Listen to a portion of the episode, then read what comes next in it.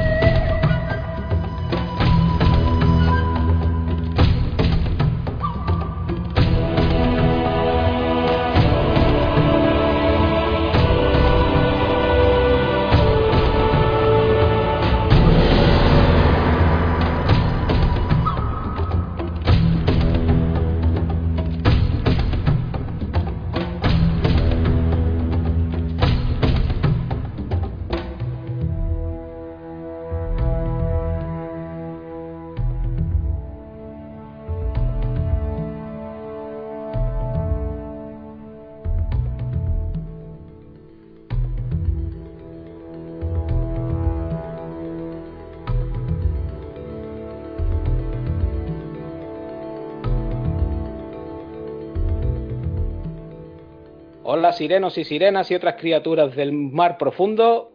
Eh, volvemos con un nuevo programita. En esta ocasión vamos a hablar de Waterworld. Yo me encuentro aquí con mis manguitos puestos, con mi flotador de patito y mi tanga de leopardo. Estoy en mi trimarán esperando para entrar a un atolón a hacer negocio. Aquí me he cruzado con unos cuantos errantes con los que estamos haciendo intercambio y entre cambio de cosas y más, pues vamos a hablar de la película. Voy a saludar primero al, al, precursor de este programa, quien propuso hacer esta peli, señor David Esclapés. Muy buenas, nada, encantadísimo de estar aquí con vosotros y quiero dar las gracias a Criterio Cero Podcast porque hay que tener bemoles para hacer una, eh, un podcast de esta maravillosa película incomprendida por la mayoría de las personas. Ahora analizaremos si, si lo es o no, si es una obra maestra. Yo creo que estaréis conmigo en que sí. Vamos, lo veremos, lo veremos. Sí, sí, vamos a hacerlo, sí, sí. eh, también tengo por aquí a Sier, que está últimamente el pobre hombre remando mucho en el barco del diácono, pero se ha podido escapar un ratito. Sí, aquí ando. Afortunadamente ahora mismo eh, con un cargamento de papel potente, o sea que soy rico en The Waterworld Universe. Ten cuidado con la, ten cuidado con las colillas, no vayas a explotar. Sí, claro, es, ese es el tema, que para ser el, el papel el, el, el, bien más buscado, eh, todo el tabaco que hay no es consecuente, pero bueno, sí, sí.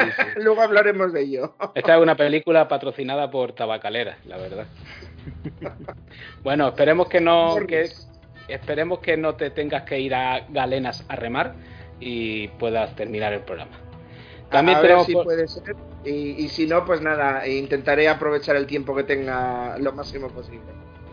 También tenemos por aquí a Guillermo, que es un errante un poco desvariante. Hola, ¿qué tal? Hola, buenas tardes. Eh, yo creo que mi presencia aquí es de pleno derecho, porque yo he vivido en los dos archipiélagos españoles. Eh, así que yo tengo que estar aquí sí o sí. Sí, sí, sí, sí. Tú eres isleño. Isleño, claro que sí. Tú siempre cerca del mar, como buen malagueño que eres, igual que Eso es, eso es. y por terminar un poco con el, con el equipo y, y, siguiendo el orden alfabético, y no, por, y, y no lo dejo el último para hacerlo de menos, estimado Rubén Ortiz, ¿qué tal, caballero?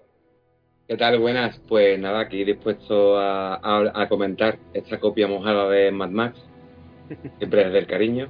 Y, y, nada, intentaremos ver un poco el medio posible en términos medios de, comentar esta película que ni es un, una obra paupérrima como decían muchos en su época, ni tampoco creo que sea una obra maestra reivindicada, sino que simplemente una película bastante entretenida de ver y con su acierto y con sus errores, ¿no? Y muchísimas gracias por invitarme y poder participar con vosotros en este maravilloso programa. Encantado estoy yo de teneros a todos aquí. Como nos gusta hacer en este tipo de programa, donde rescatamos pelis de, bueno, de, de tiempos pretéritos y sobre todo que tuvieron una segunda vida en el videoclub, nos vamos a ir al año 1995 y nuestra pequeña enciclopedia Larousse portátil, Guillermo, nos va a contar qué sucedió en aquel año 1995 y situarnos un poquito. Bueno, eh, vamos a intentarlo. Yo cumplí 15 años este año. O sea, Igual que yo, fíjate, caballero. Ya era 15 años tiene mi amor. ¿eh? bueno, eh, repasando rápido, más o menos, rapidito. Eh, sabemos o recordamos a Arancha Sánchez Vicario que llegó a ser la número uno del mundo aquel año, la tenista número uno, llegó a ser ella. Primera Eh, española en conseguirlo, sí. Primera española en conseguirlo, efectivamente, eh, la más laureada también. siempre es verdad que el, el sistema del tenis es muy raro, ¿eh? porque tienes que defender puntos y es difícil. ¿eh? Es más perjudicial para el número uno que para los que vienen por detrás. Sí, sí, tú la cagas en un Roland Garros que al siguiente Open lo ganas y, y subes un montón, subes más. Tal cual. Eh, eh, bueno, se crea Yahoo, este, este buscador maravilloso que, bueno, este portal, este portal en realidad. Que nos ha dado tantas alegrías con ese Yahoo Respuestas que si no ha cerrado está a punto de cerrar y Hombre, que es una fuente de sabiduría inmensa. Hombre el, ese viral, ¿para qué quieres saber eso? Jaja, saludos, creo que era de ahí, Sí, de Yahoo Respuestas. Ujú. Tal cual. ¿Qué más? ¿Qué más? Bueno, más cosas. En, en Estados Unidos se los usa formalmente, porque de facto ya estaba hecho, pero formalmente se, eh, se prohíbe la esclavitud en el estado de Mississippi, que es el último que quedaba. o sea, en el 1995. No queda tan lejos. 95. Señorita Escarlata. Sí, sí. Bueno, a ver, que no es que hubiese esclavos, eh, pero Ya, ya. esto es como la constitución anto- antoniana, ¿no? De, de Caracala. Igual. Eh, ¿Qué más cosas? Bueno, en España ya Sevilla, en Sevilla, pues boda principesca, la boda de, de la infanta Elena. Y ese hombre, el señor Marichalar. Jaime de Marichalar, que las despedidas de soltero salían todos con, con, con- con un bigote blanco. Ay, Sí. El PIB de Colombia eh, subió tres puntos. sí, Bueno, sí, que, no sí. va- que no cierran esto. Bueno, vamos a dejarlo. Da igual. Porque sí, se iba de conferir con Dennis Hopper. Sí, Creo que lo invitó. seguro. Y a Pocholo también. Pues Jordan. Vale. Em, hablando de subir puntos, eh, Michael Jordan anuncia su regreso después de dos años eh, jugando al béisbol y haciendo, no sé, haciendo cosas. Eh, regres- regre- anuncia su regreso a la NBA eh, para ganar tres anillos más. Y, y las, de- las acciones de Nike, el día que lo anunció, las acciones de Nike subieron, no me acuerdo, no tengo el dato ahora, pero subieron una barbaridad, por cierto. Fue- Y la, y la de AliExpress no, porque no existía en aquel momento. No, perdonar, perdonar. En fin, digo, tres, tres años más eh, con un dominio aplastante. Eh, empieza o se crea la Europa sin fronteras, el espacio Schengen. Eso de poder viajar a muchos países de Europa con, con el DNI solo, a partir del 95 fue. Ya lo sabemos. Eh, ahora hace falta pasaporte para todos Sí. también. También. Vamos para atrás como los cangrejos. Eso es. Se inaugura por aventura en, en Cataluña, en, en Salou. Salou es mío, recordad, siempre. Eh, Divertido parque temático. Sí, sí. divertido parque temático. Yo no he estado, ¿eh? Está muy bien, está muy bien. Vale. Más cosas eh, que me poníamos por aquí. Ah, sí, más deporte. El gol de Najim en la final contra el Arsenal en París. Las Recopas de Europa, esa, ese título que ya no existe, que lo jugaban los campeones de Copa de, bueno, de las copas de cada país. Aquí la Copa del Rey, la Copa Inglesa, etcétera, etcétera. Pues el Zaragoza le ganó al Arsenal con ese golazo de Najim desde el medio del campo al loco de Siman con su A bigote. David Seaman. A David Seaman. Antes marcó Snyder el primero. Ojo que tanque era Snyder. Juan y empató, Eduardo Snyder. empató a Ian Wright para el Arsenal, si no me recuerdo mal, y, y el golazo de Najim después. Sí. Qué bonita era la recopa, tío, qué bonita era. Sí. Era preciosa. Bueno, eh, una cosa que está en todos los hogares hoy día es el Java, pues se crea en este año también, en 1995. el Lenguaje de programación. Lenguaje maravilloso de programación. Antonio Flores da el- su último concierto en Pamplona, el gran Antonio Flores, que con 33 años nos dijo Dios. Se fue con su madre a los pocos meses. Sí, sí, a, a nadie menos. nadie menos. No soportó la pérdida de la gran Lola Flores. La hija predilecta de Hacienda. Sí, si cada español me diese una peseta. que también era Lola. Eh, hablaremos luego de, de, la familia Flores, ¿eh? No, sí, sí. Hay una cosa película. que sabes por dónde voy, ¿no? Sí, sí, sí, sí. Me suena de algo. Eh, bueno, más cosas. El caso Gal, que está en burbujeante y el Tribunal Supremo le reclama a Garzón eh, los folios del sumario, porque es muy, es muy pepino.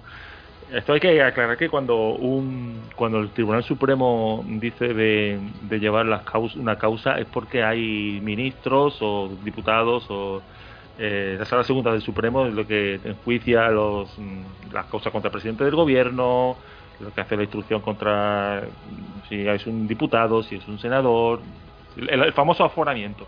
Cuando se lo, se lo ha pedido a Garzón, que estaba en la Audiencia Nacional, en un juez de instrucción, eh, fue del juzgado central de instrucción, si, si lo pide la Audiencia el Supremo, es porque hay gente muy importante. Este es el aforamiento famoso. que se note... Señor X, ¿no? Que todavía nos quedamos con la duda de quién era el señor X, ¿no? Eh, Homer, ¿no era Homer, el señor X? que se note que tú sabes de esto. Sí, Guillermo. Bueno. Lo dices como si trabajara en el Ministerio de Justicia, no sé. Sí, sí, sí. por lo que sea, ¿no? Eh, más cosas. más cosas. Eh, año 95, Windows 95. Casi nada. La lo entrada, cambió todo, ¿eh? La, este lo cambió la, todo. La entrada a la informática de, de, de casi todo el mundo. Porque el, MS2 era arduo y complicado para muchos y, y, aunque ya existía Windows con sus versiones 3.10, 3.11 y, y demás, la 95 es la que estandariza, digamos, este sistema operativo y facilita la vida a, a mucha gente, que aquí fue cuando accedió a, a la informática, realmente. Sí, pero total. Eh, yo tenía el Windows 3.11 para trabajo en grupo, tenía yo, antes de esto. yo también lo tenía, sí. Y, bueno, y no lo usaba apenas. No, para nada, para jugar solitario. Eh, en Irak, Saddam Hussein gana las elecciones. Bueno, gana el referéndum, porque no eran unas elecciones. Hizo un referéndum. ¿Soy presidente? ¿Sí o, o sí? Pues, por lo que sea, por lo que sea, la democracia allí es una cosa que no, que no la usan. Así, ¿eh? Por, por lo que sea, ¿eh? No sé. Lo, sí. Los mismos que hay gente a la que le gusta pues mandar por cojones y ya está. Sí, en fin. A él le va bien, así, le fue bien bastante tiempo. Eh, ¿Sabéis que Saddam Hussein, una de sus pelis favoritas, era Black Hot Derribado? Oh, Ahí dejo el dato, ¿eh? Yo pensaba que iba a ser Hot Shots 2, pero bueno. ¿No? no. Hombre, porque a los americanos, a los americanos les dan pal pelo en esta peli. En sí, Somalia, sí. ¿no? ¿Mm? Por eso bueno. le gusta al joder. No, os gustaba. Sí, os le gustaba. Se abole en España, se, se, firma la abolición de la pena de muerte. Antes solo se podía en tiempos de guerra, por lo que dice la Constitución, pero ya ni por esas. ¿No? Hay pena de muerte en España ni para la guerra. Se firma en este año, también en el 95. También y, tardamos. ¿eh? Sí, y hemos tardado un poco. Y vamos a, al cine ya, ¿vale? Eh, gente que nos, nos, dejó, el gran Donald Pleasence. Ay, ese Doctor Loomis. Ese es. Eh, y, y, y Blofeld. Ajá. Uh -huh. eh, pues Gracita Morales, que es el padre, señorito. señorito. Qué, gra qué, graciosa era. Qué de tardes de, de sábado no, nos pegábamos con el bocata de nocilla, ¿eh? Viendo a esta buena mujer. Bueno, bueno, eh, ¿cómo está el servicio? Y para mí, ¿cómo se llama esta también? Que es maravillosa. Atraco las tres. Sor Citroën. Mar maravillosa. Sor Citroën, Sor Citroën, es verdad, sí es. Sor Citroën está con Rafael Aparicio, ¿verdad? Sí, es verdad. Uh -huh. Eh, bueno, el maestro Joaquín Prat. A jugar. A jugar. Antonio Flores, ya lo hemos dicho antes. Lo hemos dicho. Eh, el cantante actor Dean Martin. Eh, no sé qué era Rubén el que, que, le decía que le gustaba mucho o era David, uno de los dos. A mí me tira menos. Sí, sí, a mí me gusta bastante. Uh -huh. Un hombre que no sabía vivir, ¿sabes? No, eso no. no, la verdad es que yo creo que Dean Martin se tomaba un colacadito a las 8 de la tarde y sí. se acostaba. ¿Lo te digo? y un caldito por la noche. un caldito no, no le gustaba mucho la fiesta a, a la criatura. Un, un, respeto, un respeto al dude de Río Bravo. Que eso son palabras mayores. Solo por que, eso ya se... que canta, canta con, con, Ricky Nelson una canción y eh, cantan, cantan dos canciones cantan. Tres, son tres. Eh, todo el mundo dos? dice que, que, primero que es una, luego que son dos. Eran tres. My Rafael My River, Me My y, y, Cindy Cindy. Y Cindy Cindy y luego Río Bravo. Pero ahí no se estaba cantando las letras, ¿no? No, pero es que los títulos de crédito es Dean Martin cantando Río Bravo. No, a ver, pero yo te digo en la, en la película, cojones. Ah, sí, dentro de la peli dos canciones, pero aparte canta Río Bravo Dean Martin. Uno de los una uno de canción. western que, que existen, ¿eh? eh Río Bravo. Un western de referencia que sí que marcó una época de una manera de hacer cine durante esa época. Me flipa, Eh, me flipa muchísimo. Howard Hawks Sí, sí. hizo la misma película cinco veces. Porque luego remaqueó literal en El Dorado, por ejemplo, sustituyendo Robert Mitchum a Dean Martin. Pero nos Sí, estamos pero yendo. estamos de acuerdo que no, no sale igual, ¿eh? No. Eh, la estructura es idéntica. Es un, un sheriff, su ayudante y, y un y un hombre torpe eh, que les ayuda de vez en cuando. Eh, con sus giros de guion diferentes, pero la estructura es la misma.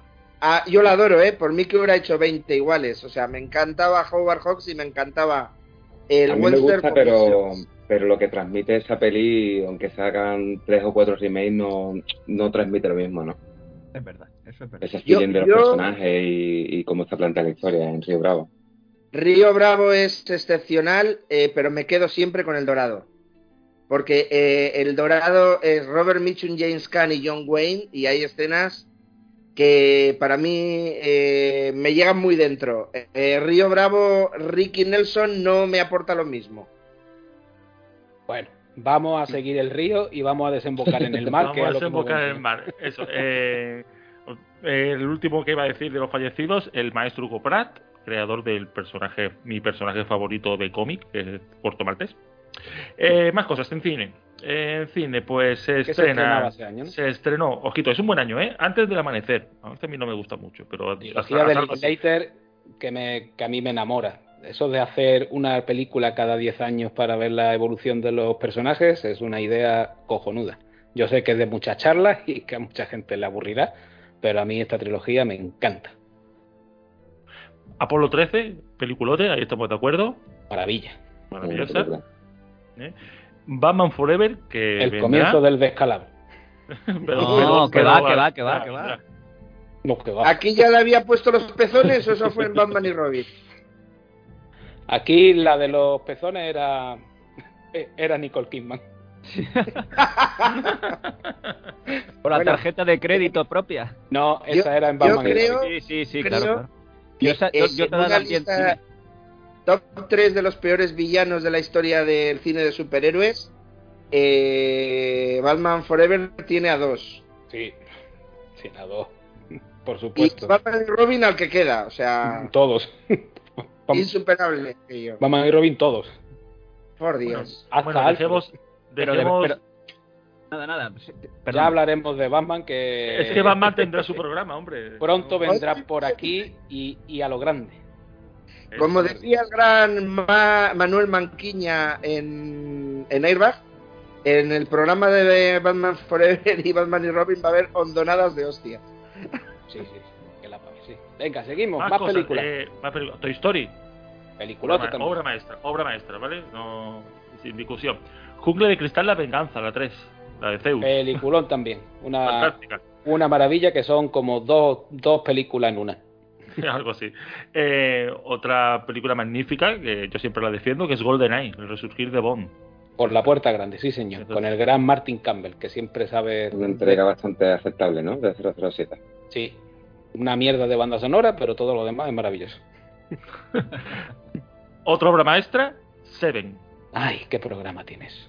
No digo Madre nada. mía. No Hay que hay que Se puede hacer un monociclo de un año y no acabas con el 95. Espérate, Sí, sí, sí, espérate, es que no he terminado. No, no, si, si tengo yo títulos también para añadir. Jumanji, Bueno, está bien, Sí. entretenida. como película familiar, eh, Sí, Funciona muy bien, funciona muy, muy bien en su época. poquito a, bueno, Desperado, que es una peli que a mí me gustó mucho siempre. La puerta de entrada grande de Antonio Bandera a Hollywood, que ya había hecho cositas, pero aquí es donde ya da el, el espaldarazo, digamos. Y Salma Hayek a nuestros corazones. Ay, Sí. y ojito, aquí hay dos películas. Casino, no digo nada, Crack. ahí lo dejo. Braveheart, Ganó el Oscar. Ahí, ganó el ahí Oscar, por sí. cierto. Palabras mayores. Ojito, 12 monos, Otro película. Gilliam, otro Doblete de Brad. Pitt ese año, maravilloso. Exacto. Eh, Hit. O sea, Bueno, duelo interpretativo. bueno. Vamos. Lucha de egos. Lucha Al de- Pacino, Robert De Niro, mano a mano, gran película, muy recomendable. esa película. Vale, tenemos Juez Dredd, que a mí siempre me gustó. A mí me hace bastante gracia esta peli. ¿Qué queréis A mí me gusta, tío. Sé, sé que de Juez Dredd tiene poco, pero a mí me hace bastante gracia. Eso es. Eh, en España, historia del Cronen, ¿eh? La peli que marcó mucha gente. Generacional. Totalmente Eh, generacional. no es ningún peliculón ni nada por el estilo. No, pero, además, pero yo Juan creo que mucha gente, Salva, se- al cine español se... Se, Se engancha un entró- poco en- aquí. Se enganchó Sí, sí. a- Sí, sí, sí, es así. Es pasar un poco del cine kinky y todas estas cosas a, a otra cosa. Y bueno, a Juan Diego Boto yo le, yo le pegaba con las dos manos, porque es para matarlo. Y Jordi Moya aquí, pues tampoco es. Pero oye, es una peli que marca mucho y su banda sonora se vendió como rosquilla y todo eso. sí, sí. Está basada en una, en una novela, por cierto, por ahí anda. Eh, bueno, es más, eh, Kids, que es una peli que deja muy mal cuerpo a todo el mundo. Muy mal rollo, sobre todo si eres. si muy mal rollera. muy mal rollera.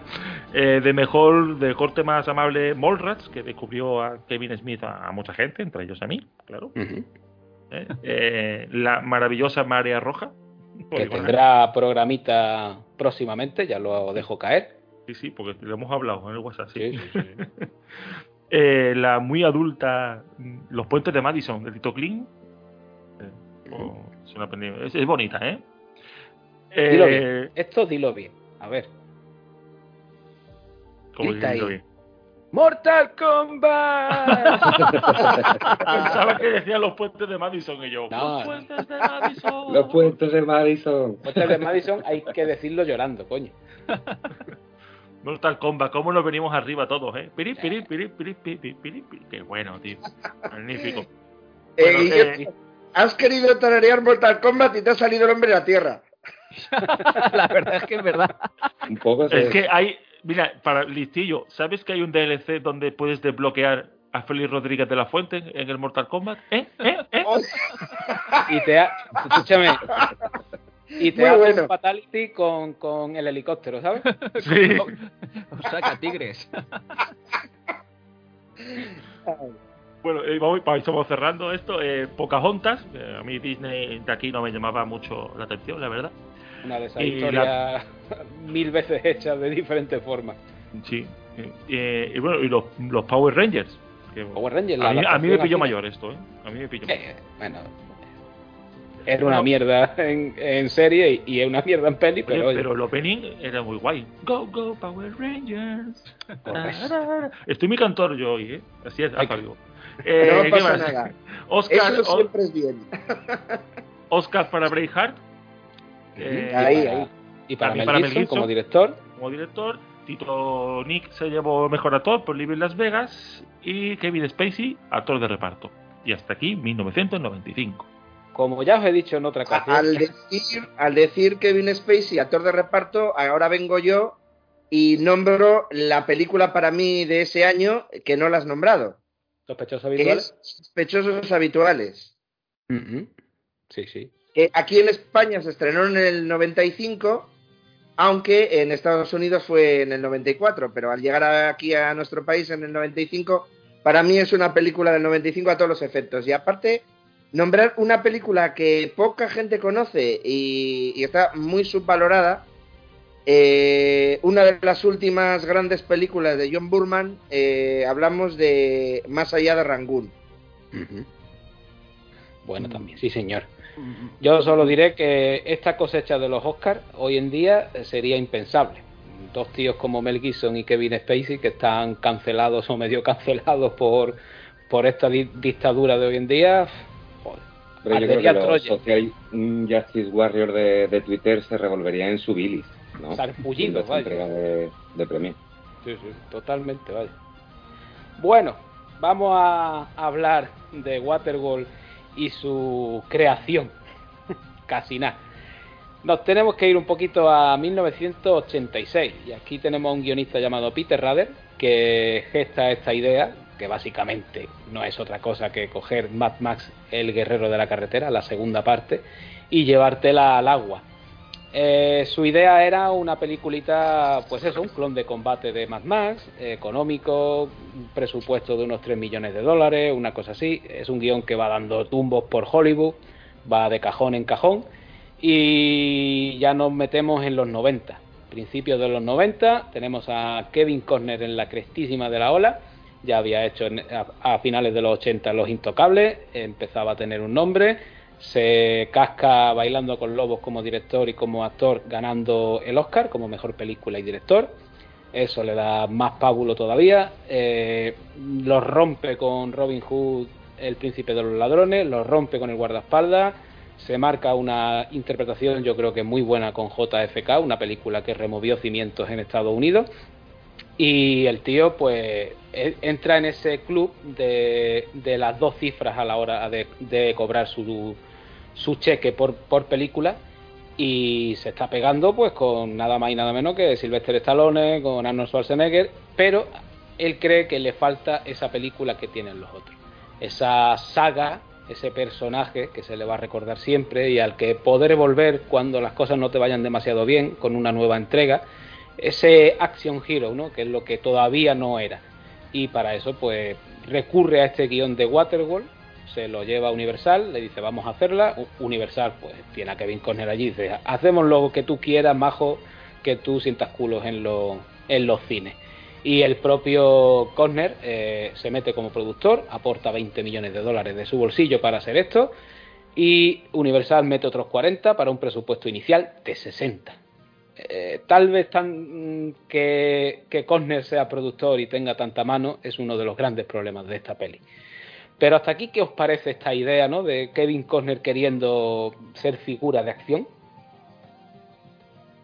Pues yo quería apuntar una cosa, Sara. Em, en uno de esos cajones que las comentado antes, que es los que termina el guion de, de Waterworld en un principio, eh, va a parar con Roger Corman, que os, em, recomiendo que busquéis información sobre este director, que era un director clásico en las cuestiones de, poco presupuesto en Hollywood. Y de hecho, él, se hizo posteriormente famoso, entre comillas, porque fue el, padre un poco artístico de James Cameron, de gente como Scorsese, que le dio sus primeras oportunidades como segunda unidad y demás. Es como una especie de escuela de, arte y oficio de esta cámara de directores de Hollywood que, que, conocemos, ¿no? Y cuando se le planteó el proyecto a Roger Corman, que a él mismo le interesó, vieron que, que claro, que el proyecto para echar adelante mmm, necesitaba bastante más dinero en producción. Cosa que Roger Corman y tal, pues se le quitó un poco de las manos porque, claro, estaba era de otro tipo de, trabajo, ¿no? Era de, puño cerrado. Sí, pero bueno, era un director bastante atractivo para para las productoras y eso, las grandes productoras, porque hacía películas bastante rentables con tres duros, ¿no? sí, él, él sobre todo a, a, los que han nombrado, una, una de las grandes cosas que les enseñó fue a sacar mucho provecho del presupuesto y a llevar bien adelante una producción. Algo que no hubiera venido mal en esta, como ahora veremos más, más adelante. La verdad. Totalmente. Pues eso, eh, tú lo has dicho, eh, hacía falta más, más pasta. Con estos 60 millones iniciales se pone en marcha el proyecto y dicen, bueno, ¿dónde vamos a rodar esto? Pues nos vamos allá a Hawái, lo vamos a hacer a lo grande y todo en mar abierto y que no se vea playa por ningún lado. Y construimos un atolón de 100 metros de diámetro y lo metemos allí mar adentro y, y, la nave que va a llevar el protagonista, que es un trimarán, eso lo vamos a hacer completamente funcional. Y no vamos a hacer uno, sino vamos a hacer dos, por si acaso y, venga para allá, y vamos, y pero habéis mirado el tiempo, eh, el tiempo, esto es aquí, el tiempo. si, yo soy, si yo soy Dios. A, pues Kevin Costner. A mí no me tosen ni las nubes. Bueno, pues no miran ni el tiempo ni nada, se van allá a Hawái, un, un equipo de más de 300 personas que todos los días tenía que desplazarse 500 metros mar adentro para grabar, llevar todo el equipo, montar el atolón este gigantesco, mm, resulta que si alguien se hacía sus necesidades durante el rodaje tenía que coger una moto de agua, ir hasta la playa para hacer, bueno, pues pipí y caca. Porque empezaron a hacerlo primero en el agua, pero vieron que la gente se ponía malita y dijeron, no, no, no, no, te vas a la playita y lo hace en condiciones. Eso por ahí. Luego, como no habían mirado el tiempo, pues no les cogió uno, sino dos huracanes y les, y les destrozó eh, el decorado unas cuantas veces. Mm, acabaron con todo el, acero de Hawái para, para reparaciones y como tenían que importarlo desde Estados Unidos, resulta que la pista de aterrizaje de Hawái no era lo suficientemente grande para que, para que aterrizara un Boeing 747 que, que, cargaba todos los, materiales. Por lo que la productora tuvo que al propio gobierno de allí apoyarlo económicamente para ampliar el aeropuerto. el presupuesto entre pito y flauta sigue sumando, sigue subiendo, sigue subiendo y sigue subiendo. Eh, eh, ejemplos en los que se va el dinero cuando el personal se iba a comer, nadie calculaba bien los tiempos y el sindicato de actores tiene estipulado que si un actor se sobrepasa del tiempo de comida, tiene una penalización para el, para el estudio de 30 dólares. Esto pasaba casi todos los días, acumulando un total de, 3 millones de dólares en penalizaciones. Eso por un lado. Eh, mientras... Un sindicato, eh, abro paréntesis, insertar chistes de mariscada dentro, cierro paréntesis, prosigamos el programa. Tú das por hecho que todos los sindicatos son como UGT y comisiones obreras, ¿no? Eh, sí, la verdad, Que, la verdad que las informaciones no nos demuestran lo contrario, ¿sabes? Vale, vale, te creo. Sigamos analizando la producción de, de, esta magnífica obra de arte. Te creo, te creo. Bueno, mientras todo el equipo vivía hacinado en una suerte de. Bueno, de casetas no muy cómodas ni higiénicas, aquí el bueno de Kevin Costner vivía a lo grande. Se alquiló una villa, bueno, se alquiló, hizo que el estudio le pagara una villa privada que le costaba 4.500 dólares la noche y donde se dice que las visitas nocturnas y femeninas eran constantes. No, no obstante, nunca mejor dicho, eh, durante el rodaje de Waterworld, el señor Conner se divorció de su mujer, costándole el divorcio nada más y nada menos que 80 millones de, dólares. Y la producción, fijaros si fue estresante y agobiante, que no fue el único divorcio que provocó. Se contabilizan hasta 8 divorcios durante el rodaje de Waterworld. Se me ha olvidado decir que otra de las imposiciones de Conner eh, fue que la película la dirigiera Kevin Reynolds, su amigo hasta entonces, con el que había rodado Robin Hood, el príncipe de los ladrones, una producción algo más menor que esta, que funcionó, la verdad, muy bien, que tiene una labor de dirección yo creo que más que acertada. El propio Cornell le produjo poco después Rapanui, que tampoco funcionó mal, pero el estudio sabía que esto era una producción de, de gran tamaño y quería a alguien más experimentado y la idea era que la dirigiera Robert Zemeckis. Pero las pelotas de Kevin Conner se pusieron sobre la mesa y Kevin Reynolds se encargó de esto. Como vemos, mm, Reynolds, pues, administrar el dinero y llevar los tiempos de rodaje se ve que no fue lo suyo. 96 días se estimaron y terminó yéndose a unos 200 y pico, una barbaridad. ¿Verdad, Sier? Sí, no, yo quería comentar eh, que la amistad de Costner con Reynolds eh, les llamaban The Two Kevins en, Hollywood, eh, viene ya de la película del 85 Fandango. Eh, fue una de las primeras oportunidades de Kevin Costner como protagonista en el cine.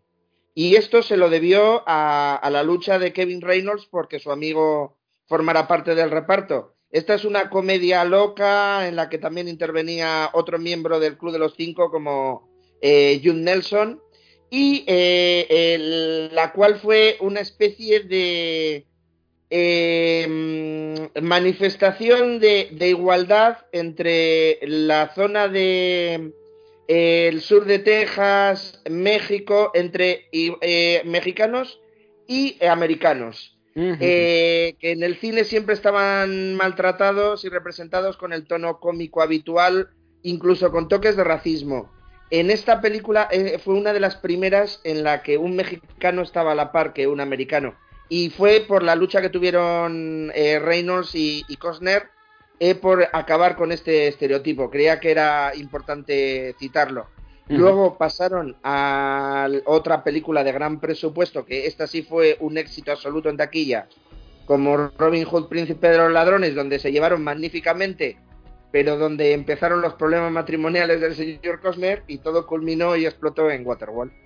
donde aparte de acabar eh, enemistados desgraciadamente por todos los problemas eh, que surgió la película y que eh, Costner eh, acaparó las labores de producción y dirección, incluso ninguneando a Kevin Reynolds, como es lógico, Reynolds en un momento dado explotó y dijo que si quería tomar todas las decisiones él, que la dirigiera él. Y Costner, en vez de atenuar la situación, pues eh, la, la Pues agrandó, la agrandó desgraciadamente. Y así, así acabaron con una amistad que hasta 12 años después eh, no se volvieron a, a reencontrar y reconciliarse definitivamente y ahora vuelven a ser amigos. Sí, con la magnífica serie Hatfield a, a McCoy, sí, sí. Por ejemplo, sí, eso es. Lo cierto es que eh, Kevin Conner fue un poco judas con Reynolds, porque como el presupuesto se iba incrementando, eh, de, los, de los 60 millones iniciales se llega al final a 170 millones de dólares, casi nada. La Universal, claro, llega un momento en el que dice, ¿qué mierda está pasando allí en Hawái? Y mandan a los directivos allí a preguntar a ver qué, qué, qué, qué, qué estáis haciendo, panda de locos. Y Kevin Conner dice, ah, no, yo no, yo no, yo, yo si hace falta, yo me bajo un 15% mi, mi caché, mm, mm, pero aquí el culpable es Kevin Reynolds. ha sido él, yo no, yo no. Y claro, pues echaron a Kevin Reynolds del rodaje y termina tomando la rienda aquí Conner, que bueno, pues se rodó como él quiso. De hecho, eh, el guion se reescribió hasta 34 veces.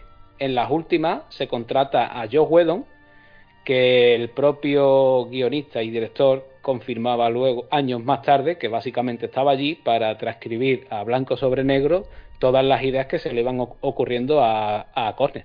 Era, Corner decía, pues sácame con este plano, vamos a hacer esta escena, Joe Whedon la escribía y se filmaba, ya está. Así que básicamente era eh, el muñeco de Kevin Corner todo esto, ¿no? ¿Qué os parece? Sí, yo lo que pasa, yo ya lo habéis comentado, no era un mal director. A mí, desde luego, la película para mí no tiene, está bien rodada. eh, yo lo que le veo son otros problemas. Desde luego a Kevin Reynolds no lo haría socio de mi empresa, eso desde luego. Pero, pero yo insisto, yo creo que la película está bien rodada.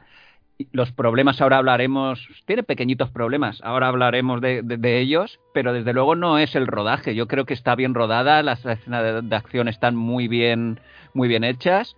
eh, tiene parones, pero más de guion que, de lo que podía sacar este hombre. O sea que yo creo que ni siquiera ni Robert Zemeckis ni, ni ningún otro director hubiera sacado más chicha de la que hay con este, con este guion, ¿eh?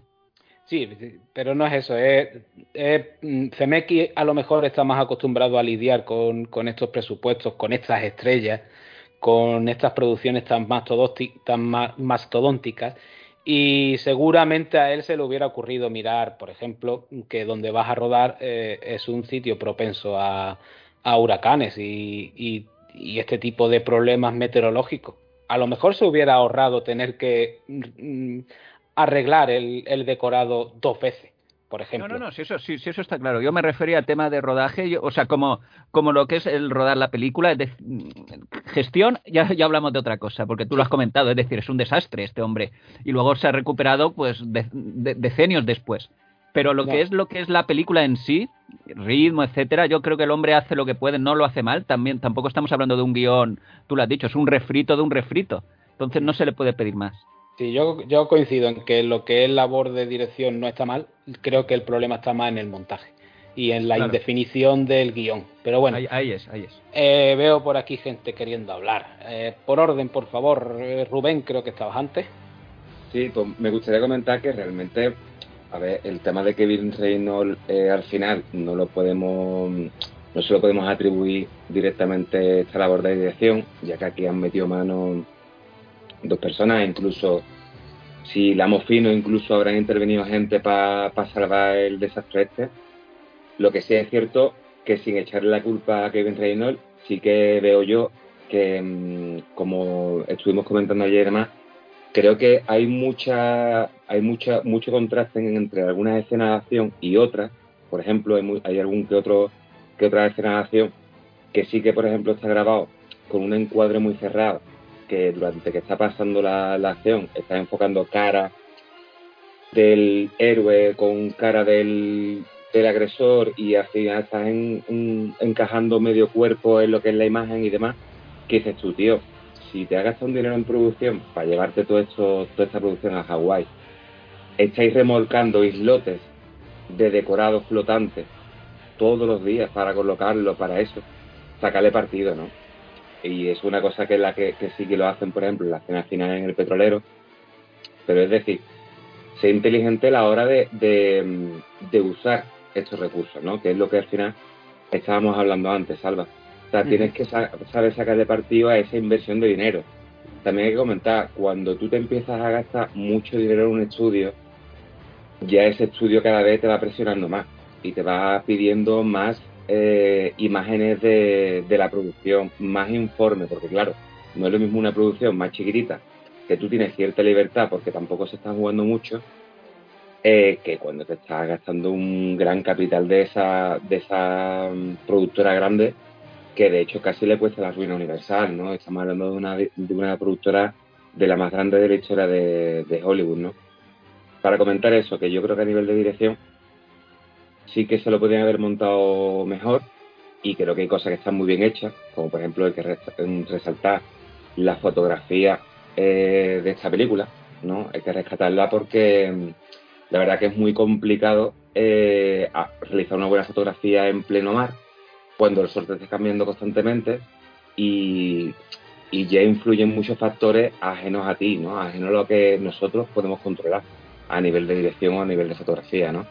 Creo que tiene muchos aciertos, pero también algún, algunas cagadillas importantes. Sí, sí. Eso si quieres lo iremos viendo cuando hablemos luego de la peli, ¿vale? Asier, creo que estabas por ahí también queriendo comentar algo. Sí, eh, básicamente señalar que esta película a nivel de, producción, de filmación, tuvo eh, un problema que se llama anteponer las relaciones personales y las amistades antes que la profesionalidad. Totalmente. Eh, al ser amigos, se lo iban permitiendo todo el uno al otro. Y llegó un momento en que a Kevin Costner le empezaron a meter presiones y se saltó el tema de la amistad eh, y pasó a la profesionalidad, mientras Kevin Reynolds seguía eh, con la amistad, es decir, apoyando las decisiones locas de su amigo porque era su amigo. Y Kevin Costner, en un momento que le apretaron las tuercas del estudio, ya dijo: a partir de aquí no, eh, ya no vale todo. ¿Y cómo me salgo del lío en el que me he metido yo mismo? Vendo a mi amigo. Eso es lo triste de esta situación. Y poner a Kevin Reynolds eh, al pie de los caballos, cuando curiosamente eh, lo que rodó Kevin Reynolds, que podíamos poner eh, la hora y tres cuartos de película, hasta el minuto 105, y todo el final de la película está cambiado y rodado por Costner. Curiosamente, cuando a mí Costner me encanta, me encanta como director, me encanta como actor, me encanta bailando con lobos, incluso me encanta The Postman, Mensajero del Futuro, pero aquí no, aquí falló, porque la parte eh, rodada por Costner es la más floja y la más sin sentido. Y es a causa de estas presiones, de que se les había ido el, el presupuesto y había que solucionarlo todo a salto de mata. Por eso, para mí, desde el petrolero hasta el final de la película, nada funciona, incluyendo el final. Pero ¿te funciona antes de verdad también el resto? Sí, sí, sí, sí. A mí me parece impresionante el, la forma de filmar la acción, la escena de presentación con el trimarán, el ataque al atolón, me parece espectacular. Sí, de eso no lo parece a todos, eso no lo parece a todos. De alternar eh, planos generales, planos detalle, eh, eh, planos eh, eh, con la acción en primer término y acción en segundo y en tercer término, me parece brillante. Me parece brillante el ataque del avión. Me parece brillante las escenas de, bajar a, a, tierra seca y descubrir las ciudades sumergidas. Me parece brillante la trampa que les ponen. Me parece brillante todo hasta la hora y 45 minutos y luego se me cae la película. Desde el momento del discurso del diácono la película se me cae. Y es una lástima. pero así así el diácono eh, lleva dándote pildorazos toda la película, ¿eh? no solo con, esa extravagancia de discurso. ¿eh? Claro. No, no me has entendido. Me refiero que en el punto que digo yo que la película ya se cae con todo el equipo, es a partir de ese instante, no porque dé el discurso. No, no, ya, ya, ya, pero que me refiero que, que la película es extravagante desde el momento en que aparecen los smokers, ¿eh? No, no nos engañemos. Es que ahí donde Sí, yo quiero pero, llegar. pero si la extravagancia está en la hora 45 a mí me parece bien. Pero de la hora 45 en adelante, todo lo que pasa no tiene sentido. Ahí discrepamos, ahora lo comentaremos. Sí, yo si Sí, queréis que- lo, lo, lo medio hablamos ahora y es que yo creo que hay un gran problema y es todos esos cambios que va dando el guion y van cambiando el tono de la película. El guion original, por lo visto, era una cosa pues muy macarra, muy dicharachera, que yo creo que es lo que se queda todo en los villanos y, so- y sobre todo cuando contratas a Dennis Hopper, que bueno, pues el hombre freno y, y mesura no tenía nunca en sus actuaciones o, ca- o casi nunca, ¿no? Y luego eh, la peli tiene momentos en los que quiere ser muy adulta y muy tal, muy violenta, pero luego quiere ser muy familiar. Y el tema de la relación con Helen y con Enola, todo ese tramo en el barco, va dando saltos de ahora os odio, os voy a tirar al agua, o vendo a un tío, o, eh, tal igual, y de repente da un giro y, y ahora es mm, Papito Cosner, como os quiero, os voy a proteger hasta el fin de los días. Mm, Yo creo que todo el problema de, esta peli, aparte de la producción tan loca y demás, es un guion que va mutando, que va dejando rastros de algo que era, luego quiere ser otra cosa y tiene un problema de indefinición de tono tremendo.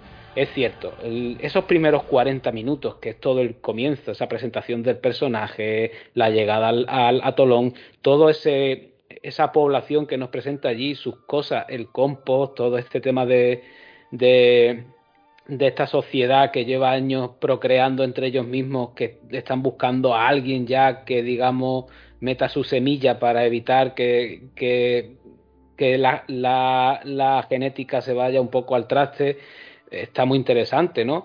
Mm, El ataque de los smokers dentro de la locura de este diácono, que yo creo que es lo peor que tiene esta peli, el, el personaje, el cómo está definido, la acción está rodada de escándalo y Kevin Conner, por cierto, hace un trabajo brutal. El tío se expone aquí de una manera, rueda casi todas su- sus escenas de acción con una mm, con una prestanza, un, un físico ahí exponiéndose que, que- yo creo que es de aplaudir.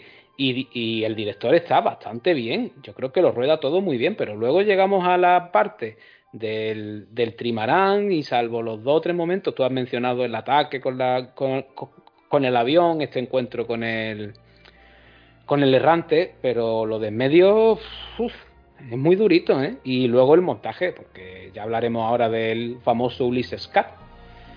No sé qué os parece todo esto, chicos. A mí me gustaría apuntar una cosa, ¿no? Que se ha comentado de que, de que la mayor parte de la película está bien y tal y cual. Yo no es que tenga grandes problemas con eso, lo que sí que creo que la película hace intento de arrancar y se vuelve a venir abajo. Es decir, la película tiene grandes problemas de ritmo.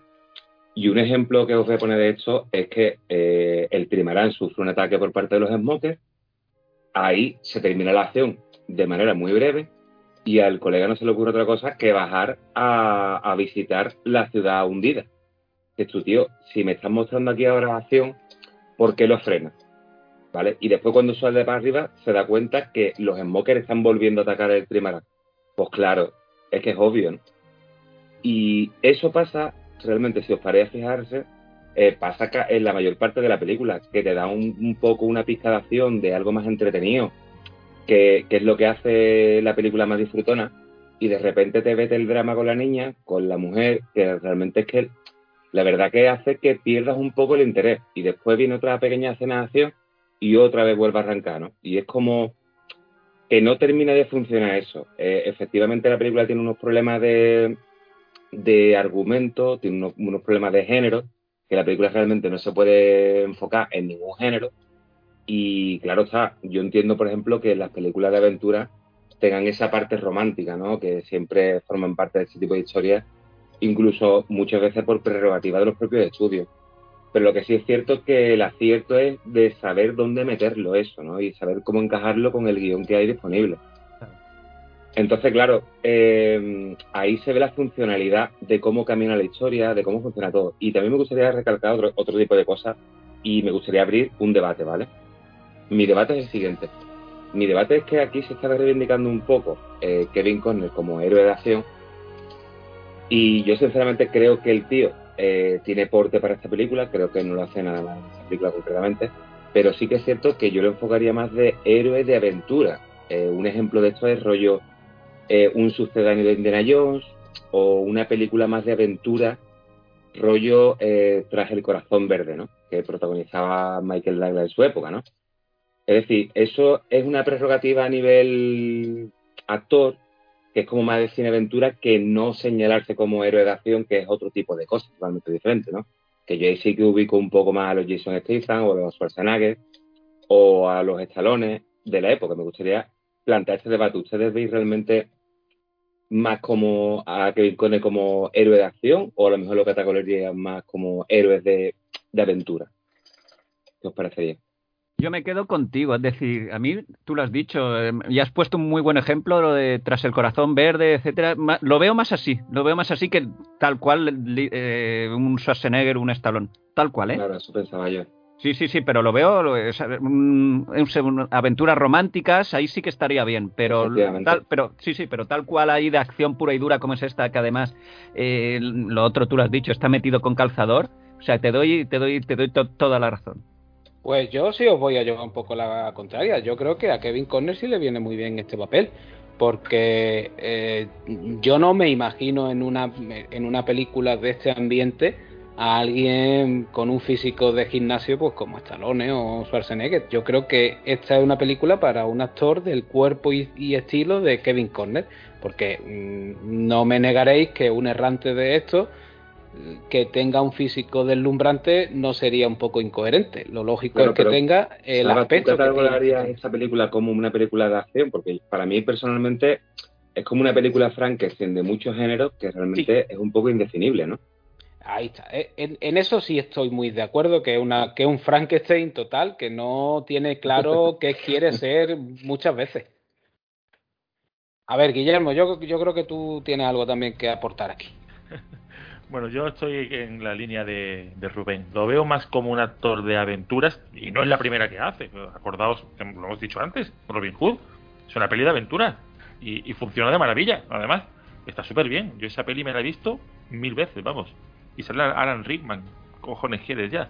Morgan Lo veo más eh, lo veo más como un actor de para películas de aventuras y no es la primera que hizo ni la última que, que como un actor de acción entendido como se entendía la acción quizás en los 90 o como se entendía en los 80 eh, no así tan mazado tan estalón le faltaba le faltaba volumen para eso. Pero que dicho dicho esto dicho esto eh, pues, eh, como, como actor de como actor de acción pues vamos, no de acción no como actor de aventura que, creo que funciona muy bien y que, lo hace muy bien y que ha estado siempre muy dando aprovechando perfectamente todo de- aprovechando el físico que tiene perfectamente yo quería apuntar otra cosa de- sobre lo que habéis dicho antes de eh, lo que estábamos hablando de la de la producción ¿sabéis el chiste este del tío que trabaja en la vía del tren un 14 de agosto? Cuenta, No. cuenta. Bueno, No, eh, claro, lo, corto, lo corto rápido. Es, eh, un tío, 14 de agosto, 4 de la tarde, 17.000 grados a la sombra, las ranas con cantimplora. El tío en mitad en el trayecto entre Toledo y, y Madrid, en mitad del, del campo, está el tío allí trabajando en la vía del tren, arreglándola, pegando martillazos, pa, pa, pa. Y se pone a pensar y dice: Llevo 26 años en la empresa. He tenido 5 ascensos. ¿Yo de qué coño, yo de qué coño he entrado aquí? ¿No? Yo creo que esta película se le puede aplicar, que llega un momento en el que, en que que pasa tal cosa, tal cosa, tal cosa, y de momento te paras y dices, ¿cómo hemos llegado a esta situación? O sea, a mí que me digan que para ir a hacer un pis o, o un lo otro tienes que coger una moto acuática, por favor, yo eso me apunto. Yo me bebo un- una garrafa de 5 litros Pero- si hace falta. Pero, pero eso, Guillermo, yo, yo eso sí que lo he entendido, porque todos hemos hecho nuestras cosillas en la playa, yo vivo en Alicante, todos los hemos hecho en la playa y nunca ha pasado nada. Eso de que se ponían malos, ¿por qué? Porque la bebían, no, no lo entiendo. Estamos hablando de estar en mar abierto, ¿eh? Y mareos y también, claro. Pero es muy escatológico.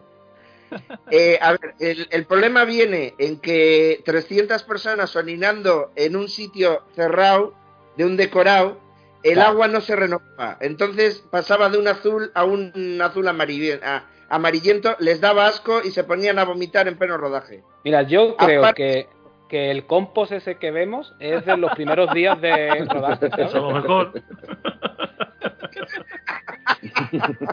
Espero que nadie esté comiendo escuchando. Bueno, lo que yo decía, básicamente, por resumir, era que yo creo que al final es, mm, se metió, estuvo el tema en una vorágine de locura tan grande que mm, nadie tuvo la visión de ver de big picture que dicen los que dicen los, los americanos, los anglosajones, de ver la perspectiva general, de a ver qué puñetas pasa. Y no se dieron cuenta hasta que alguien de fuera, en este caso el estudio, decir, ¿qué hacéis? qué, qué está pasando aquí? Y, yo creo que es eso, que básicamente es eso, y que nadie le decía nada a Kevin Costner, nadie había, no había narices. Y claro, cuando ya se quiso meter mano el asunto y se quiso poner un, poner un poquito de control a toda la situación, ya era un poco tarde. Recuérdanos, Salva, en datos de producción lo que iba a costar inicialmente y lo que terminó costando. Lo digo por un tema muy simple más allá de los dos huracanes, más allá de los gastos varios de, locuras, idas y, el gran dinero que se gastó Dennis Hopper en sus vicios, eh, es el, gran problema es que mm, ves la película y a mí no me parece una superproducción. El atolón está bien, pero yo no veo un dineral. Es decir, escenas muy bonitas, eh, sí, eh, lógicamente hay escenas de la acción está bien rodada y explosiones, etcétera, pero yo no veo ese dinero en pantalla. Pues mira, el presupuesto inicial era 60 millones. Terminó costando 170, a lo que hay que sumarle 65 que se gastaron luego en, la publicidad, el merchandising y demás. 235 millones total. Eh, terminó recaudando, creo que fueron 270 o 250 a lo largo de su carrera en cines. Con todas y con esas, ¿eh? que se presupone que es una película que dejó grandes agujeros económicos en Universal, la propia productora la considera una película beneficiosa a, lo largo de los años. Ellos estiman que con la que con el alquiler en videoclubs, toda la venta doméstica de VHS, DVD, luego el Blu-ray, etcétera, los pases por televisión, merchandising que vendió esta película en su momento y que, bueno, sigue vendiendo no mucho, no es una cosa así muy loca que todo el mundo vaya con camisetas de Kevin Conner con las entradas, eh, pero sobre todo hay una cosa que le dejó mucho beneficio a Universal y son las tres atracciones que tienen sus tres parques de Waterworld, que es un espectáculo donde recrean el, el atolón y hay unas acrobacias con las motos acuáticas.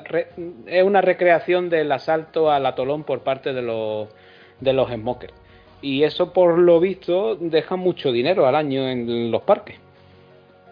Así es. Sí, no, quería comentar eh, que la película eh, fue un fracaso en cuanto a completar previsiones.